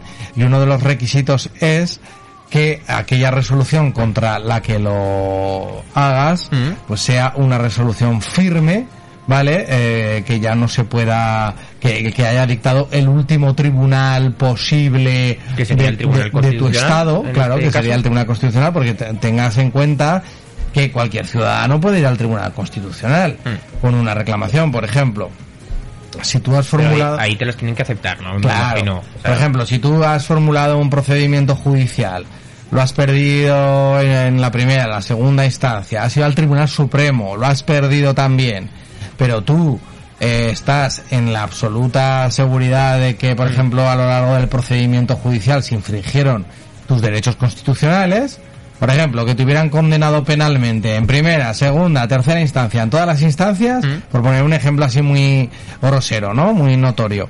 Que te hubieran condenado penalmente por un delito en todas las instancias y no te hubieran tomado nunca declaración a ti, que eres el acusado, y, hubieran infringido y, en todo el procedimiento no, no, no, no te hubieran dado la oportunidad de declarar en tu defensa.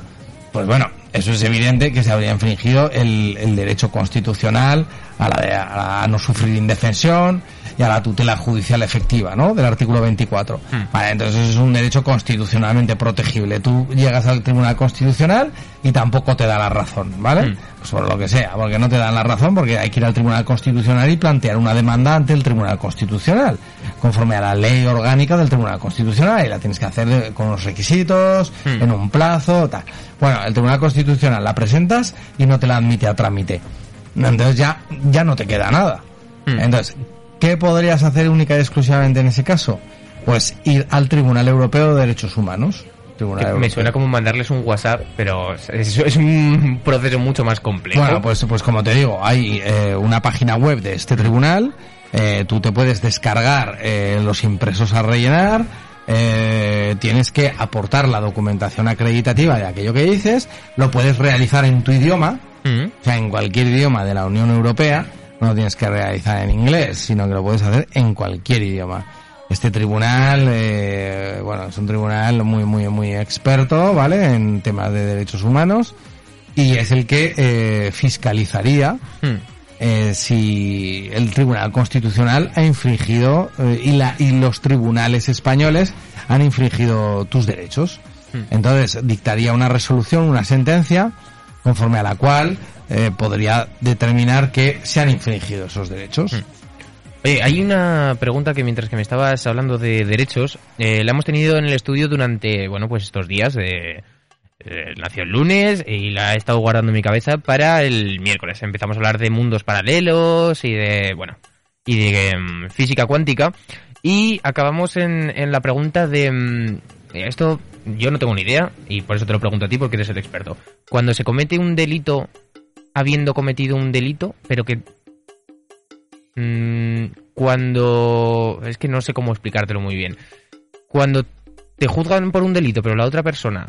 O sea, tú, yo, por ejemplo, te, te timo Sí, de dinero. sí. Y mientras que eh, estamos haciendo un delito de venta de estupefacientes, por ejemplo, es un, es un ejemplo. Delito sobre delito, que mm, eso, ¿cómo, cómo se trata eso? A ver, esto puede dar lugar a lo siguiente, si no te entiendo mal. Por ejemplo, eh, hay una figura en el derecho penal que se llama concurso de delitos. Vale.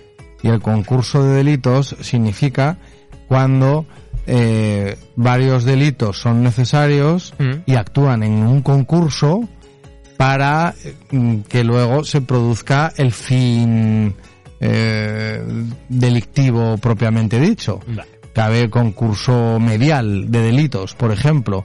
Concurso medial de delitos significa cuando un delito es medio para cometer otro. ¿Vale? Por ejemplo, concurso medial de delitos es cuando se llama que un delito es medio para cometer otro. Pues por ejemplo, eh, alzamiento de bienes para cometer estafa. Pues uno eh, ha hecho desaparecer sus bienes para luego llevar a cabo una estafa y que no le pudieran reclamar No, pero estábamos, estábamos hablando de dos personas completamente. O sea, yo cometo el delito, pero tú cometes... O sea, la, el primer feedback que tuvimos es el de Luis Fe, nuestro amigo Luis Fe, que nos decía que los delitos de sangre siempre prevalecen. Esto no sé si será cierto o no. Sí. Vale. Eh, vamos a decir que mm, yo vendo cosas, pero tú me timas a mí con esas cosas. Ya, bueno, en ese caso pues estaríamos delito sobre delito que tú bien dices, pues estaríamos ante dos actividades delictivas. Eso es. Pues evidentemente, o sea, Pero son a dos tú- personas distintas. Ya, pero entonces eh, los dos eh, estaríais en el mismo banquillo, ¿vale? Vale. El Estado actuaría contra vosotros Pero y vosotros si yo te- podríais actuar el uno contra el otro. Vale, pero si yo te acuso, o sea, si yo te llevo a la justicia a ti por timarme a mí cuando yo estoy haciendo cosas ilegales, Eh, Pues eh, los dos van a ser objeto dos. juicio. Vale, ok. Y vale. encausados. ¿Vale? Eso está bien, porque es que no sabíamos exactamente, a ver, tampoco es en plan de que uno se libre y otro no, pero los dos van a ser objeto de encausamiento. Ahora bien, aquí siempre un, deli- un delincuente listo, Mm. Podríamos decir, se callaría. Mm. Porque claro, si tú para denunciar a alguien le vas a decir a la policía, le vas a decir, oiga, mire, le denuncio por estafa y falsificación de moneda Mm. porque me ha dado un millón de dólares falsos cuando yo le entregué eh, 30 kilos de cocaína. Pues entonces, claro, o sea, te quiero eso, decir que- que, claro, aquí lo mejor, el, el- el delincuente listo Mm. se callaría. Porque claro, pues entonces van a decir, entonces vamos a ver, usted, a ver, eh, eh, acredítenos, acredítenos que le entregó la cocaína y cuando lo hubieras acreditado te hubieran encausado a ti. Y luego, ¿qué vas a decir? Que el otro te dio billetes falsos, ¿sabes? que no tiene, por eso, por eso era la pregunta de que no sabíamos si delito sobre delito cómo funcionaba ese tema. Por, la broma vino de que, hablando de física cuántica, pues que llegamos al extremo de, no, pues si me viene la policía de, por ejemplo, si soy hostelero, a mí yo estoy en un mundo paralelo. A mí que me digan lo que quieran, que, que aquí no hay medidas, ¿sabes? Pues mira, yo en ese caso, si tuviera que asesorar, diría, mira, eh, vas a denunciar algo y se va a volver contra ti. Correcto. Con lo cual... No te mm, merece la pena. Pues, pues yo, yo que tú no lo haría. Igual acabas de la cárcel por...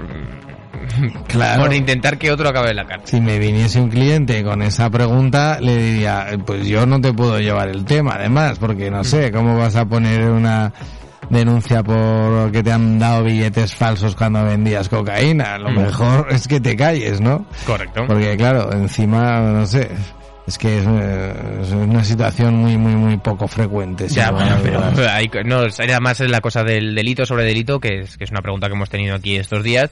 Pero vamos, si no tenéis problemas con billetes falsos ni con cocaína y sustancias raras, pues ya sabéis que os podéis pasar a García Graels Abogados y que hoy tengo que decir que más, más cerca que nunca, porque tengo que decir que Álvaro se ha olvidado el móvil y que en menos de lo que he hecho yo un descansito, que son cuatro minutos, ha vuelto con el móvil. O sea que está... Sí, sí, si es que de aquí, del Caracol a San Clemente 4, fíjate lo que tengo, cruzar y, y volver a cruzar. Ya está.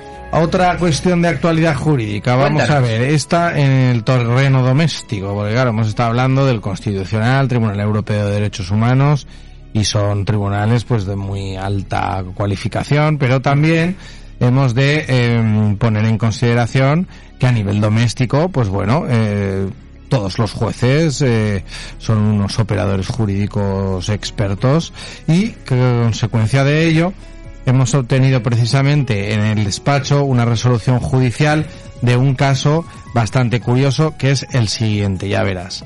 Un cliente ciudadano rumano que había dejado de pagar su hipoteca en el año 2015 eh, fue objeto de una ejecución hipotecaria por una entidad financiera. Vale, entonces, eh, fíjate, hablo del 2015. Entonces, bueno, él- le notificaron la ejecución hipotecaria y eh, no hizo nada contra ella y posteriormente lo siguiente que le notificaron fue eh, que se ponía su vivienda en subasta, ¿vale? Y en subasta electrónica, porque el procedimiento había ido avanzando y eh, que, que, bueno, que podía pujar, ¿no? Por ella. Eh, y si no, que se quedaría la vivienda, pues eh, el, el- el que más pujase o el, o el subastero que se la adjudicase o el tercero que se la adjudicase. Bueno, el caso es que él nos trajo esto en enero, creo recordar, o febrero, porque ya estaba publicada la subasta y nosotros detectamos que no le habían dado eh, información desde que ese momento, te digo, recibió la ejecución hipotecaria Hasta las y no dijo nada hasta la publicación de la subasta, ¿vale? Vale.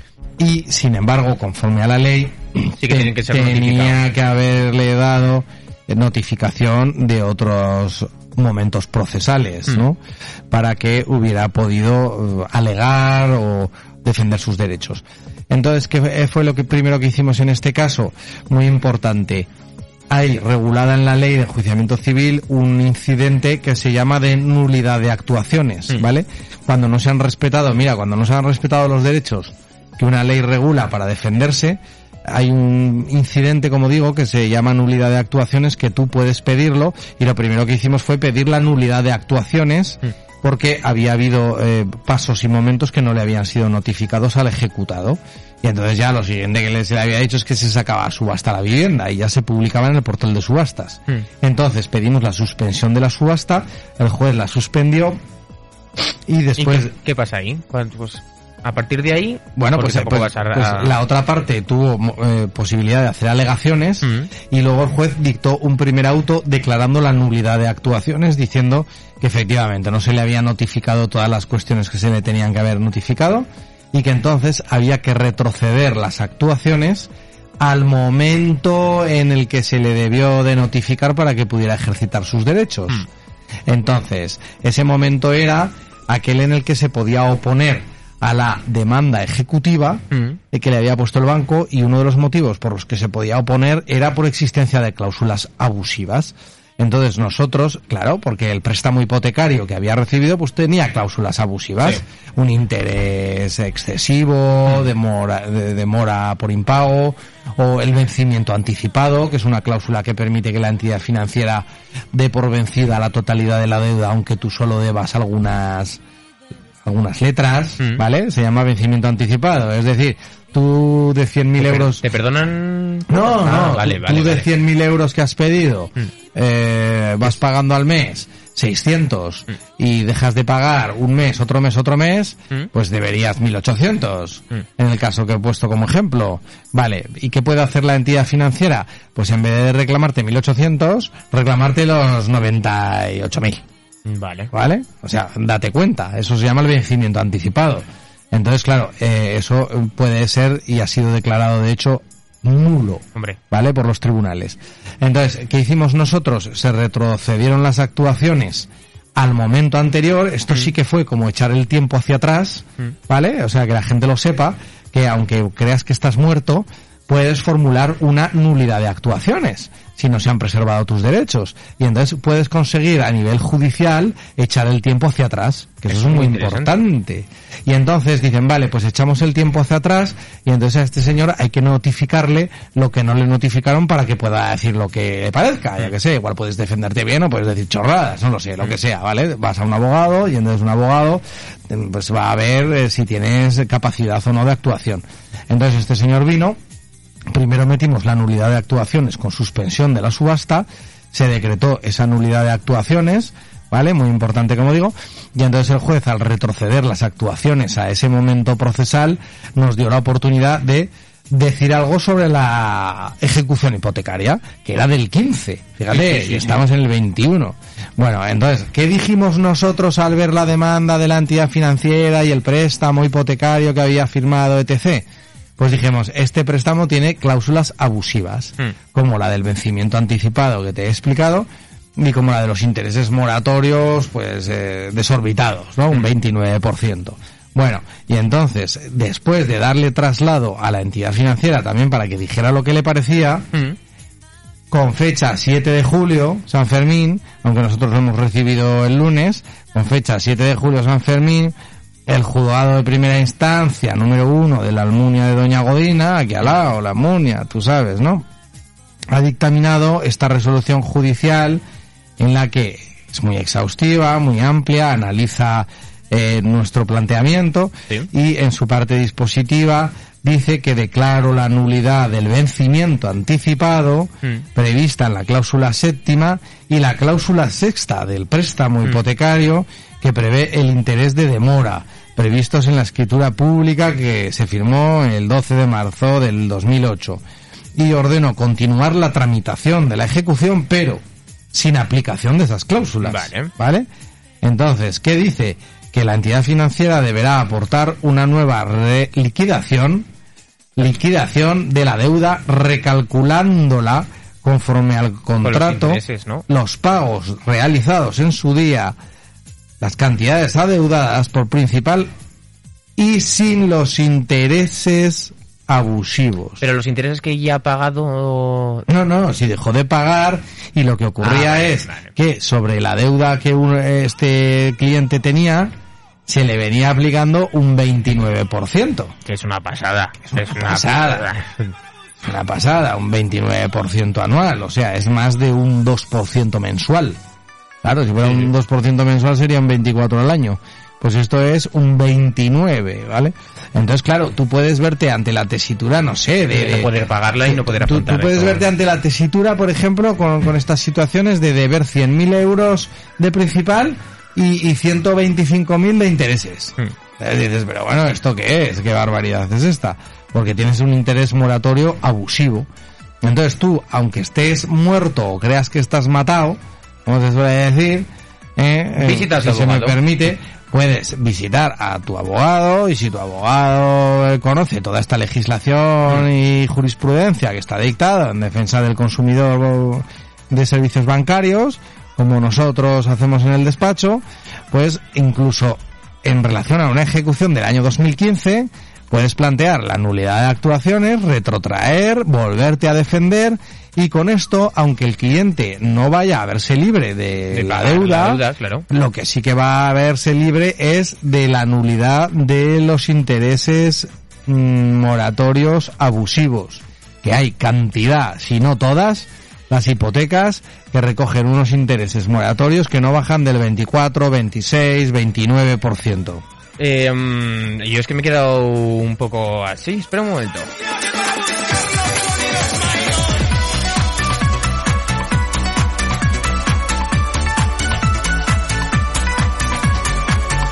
Jo, me has dejado madreado, es que como se puede Bueno. volver atrás en el tiempo, pero oye, yo la, la pregunta de, de se puede volver atrás en el tiempo, porque me la he apuntado en la hojita, ya sabes que siempre me apunto cosillas, se puede, se puede volver atrás en el tiempo, pero estamos, o sea, estamos a seis años y el tiempo será avanzando, es decir, el año que viene todas las leyes del 2016, en ese caso, se podrán actuar. Sí, sí, sí, por supuesto. A ver, siempre que haya existido motivo y causa de nulidad de actuaciones, se podrá retroceder en el tiempo. ¿Vale? Hay que plantear ese incidente. Como te digo, es un incidente regulado que provoca, pues, en definitiva, que lo que se ha actuado, en parte, se declare nulo. Y entonces tú eh, puedas, eh, como quien dice, eh, recuperar o revivir al muerto, ¿vale? Pero no, por ejemplo, en esta nueva noticia que has comentado hoy al principio, de que el Tribunal Constitucional eh, declara ilegal el estado de alarma. Inconstitucional el estado de alarma, no. En ese sentido, las multas que hubieran quedado firmes, firmes son. Ay, amigos, las que firmasteis por, por ahorraros las dos perras, ¿no? ¿Cómo se podría decir? Ya, Eh, sí, bueno, a ver, eh, pero no, yo no estoy claro y tampoco estoy de acuerdo con eso. Pero es que los tribunales también es cierto que aunque hemos dicho que la independencia judicial eh, es uno de los puntos fuertes y elementos del Estado, Mm. pues bueno, luego sí que eh, puede haber una de cal y otra de arena, como se suele decir. Mm. Eh, es decir, que se declare una situación eh, dañosa e ilegal, pero que luego se acoten, se acoten los daños o perjuicios indemnizables porque pudiera producirse una alteración incluso del interés público y del sistema financiero o económico de la nación. Por ejemplo, en materia de bancos que veníamos eh, hablando, con el tema de las cláusulas suelo, lo que había que devolver, lo que no, y con el tema de los gastos hipotecarios, eh, del registro del notario, lo que había que devolver, lo que había Fue muy que- interesante. que, que no devolver por las entidades financieras fue acotado porque podía llegar a tantos miles y miles de millones de euros las reclamaciones que el Tribunal Supremo en ese caso llegó a poner de manifiesto que podía suponer una cuasi quiebra del sistema financiero. Ojo, ¿eh? Entonces, claro, eh, también eh, tiene que haber instrumentos para que los jueces pues puedan limitar eh, a veces las cuestiones indemnizables, ¿no? Bueno, nos llega un mensajito de nuestro amigo Luis Fe que nos dice, recuerda al abogado que este gobierno ya hizo caso omiso al Tribunal Constitucional. Sí, sí, sí, ya hizo caso omiso al Tribunal Constitucional. ¿Y ahora están obligados o pueden volver a lavarse las manos? Bueno, a ver, estas cosas siempre suelen tener segundas partes que nunca fueron buenas. Te quiero decir que, claro, te declaran inconstitucional o la nulidad por ilegalidad de una norma y el Estado automáticamente puede dictar otra subsanando el defecto eh, y que tenga, a fin de cuentas, eh, parecidas consecuencias. Parecidas consecuencias, pero por ejemplo lo de las multas, No, lo de las ah, multas. ya está libre, ya está inal, inalvi, ¿no? Inalvis. Inalvis, inalvis. A ver qué nos dice Ángel. Edu, a mi hijo le pusieron una y por zoquete que firmó tuve que ir a pagarla. O sea que encima me tocó pagarla a mí. Bueno, pues eh, te repito, Ángel, que hoy no está Edu, que está de vacaciones hoy, pero ya sabes, ¿sabes por qué pasa esto? Pues por no hablar con García Graels Abogados, hombre, Ángel, que están... Vienes aquí y te llevo yo personalmente. Pero vamos, hoy ya lo tenemos que ir dejando porque vienen los individuos del sonido. Así que, bueno, ya sabéis que hemos aprendido hoy que se puede esa responsabilidad patrimonial Estaremos atentos a las noticias del Sí. Tribunal Constitucional porque puede ser que caiga algo. Puede ser. Así es. A mí no, pero ya sabéis. Responsabilidad del Estado legislador. Y yo creo que Ángel ha aprendido muy bien hoy que las sentencias firmes no son capaces de revocar y que la ley se puede volver atrás en el tiempo. Parece que estamos en Matrix y todo. Madre mía. Incidente de nulidad con retroacción de actuaciones. Pues muchísimas gracias Álvaro. Gracias a vosotros siempre. Una semanita más y quedaros aquí. Ya sabéis, se acaba hoy a tu bola, pero volveremos mañana. Así que mm, buenas noches. Chao.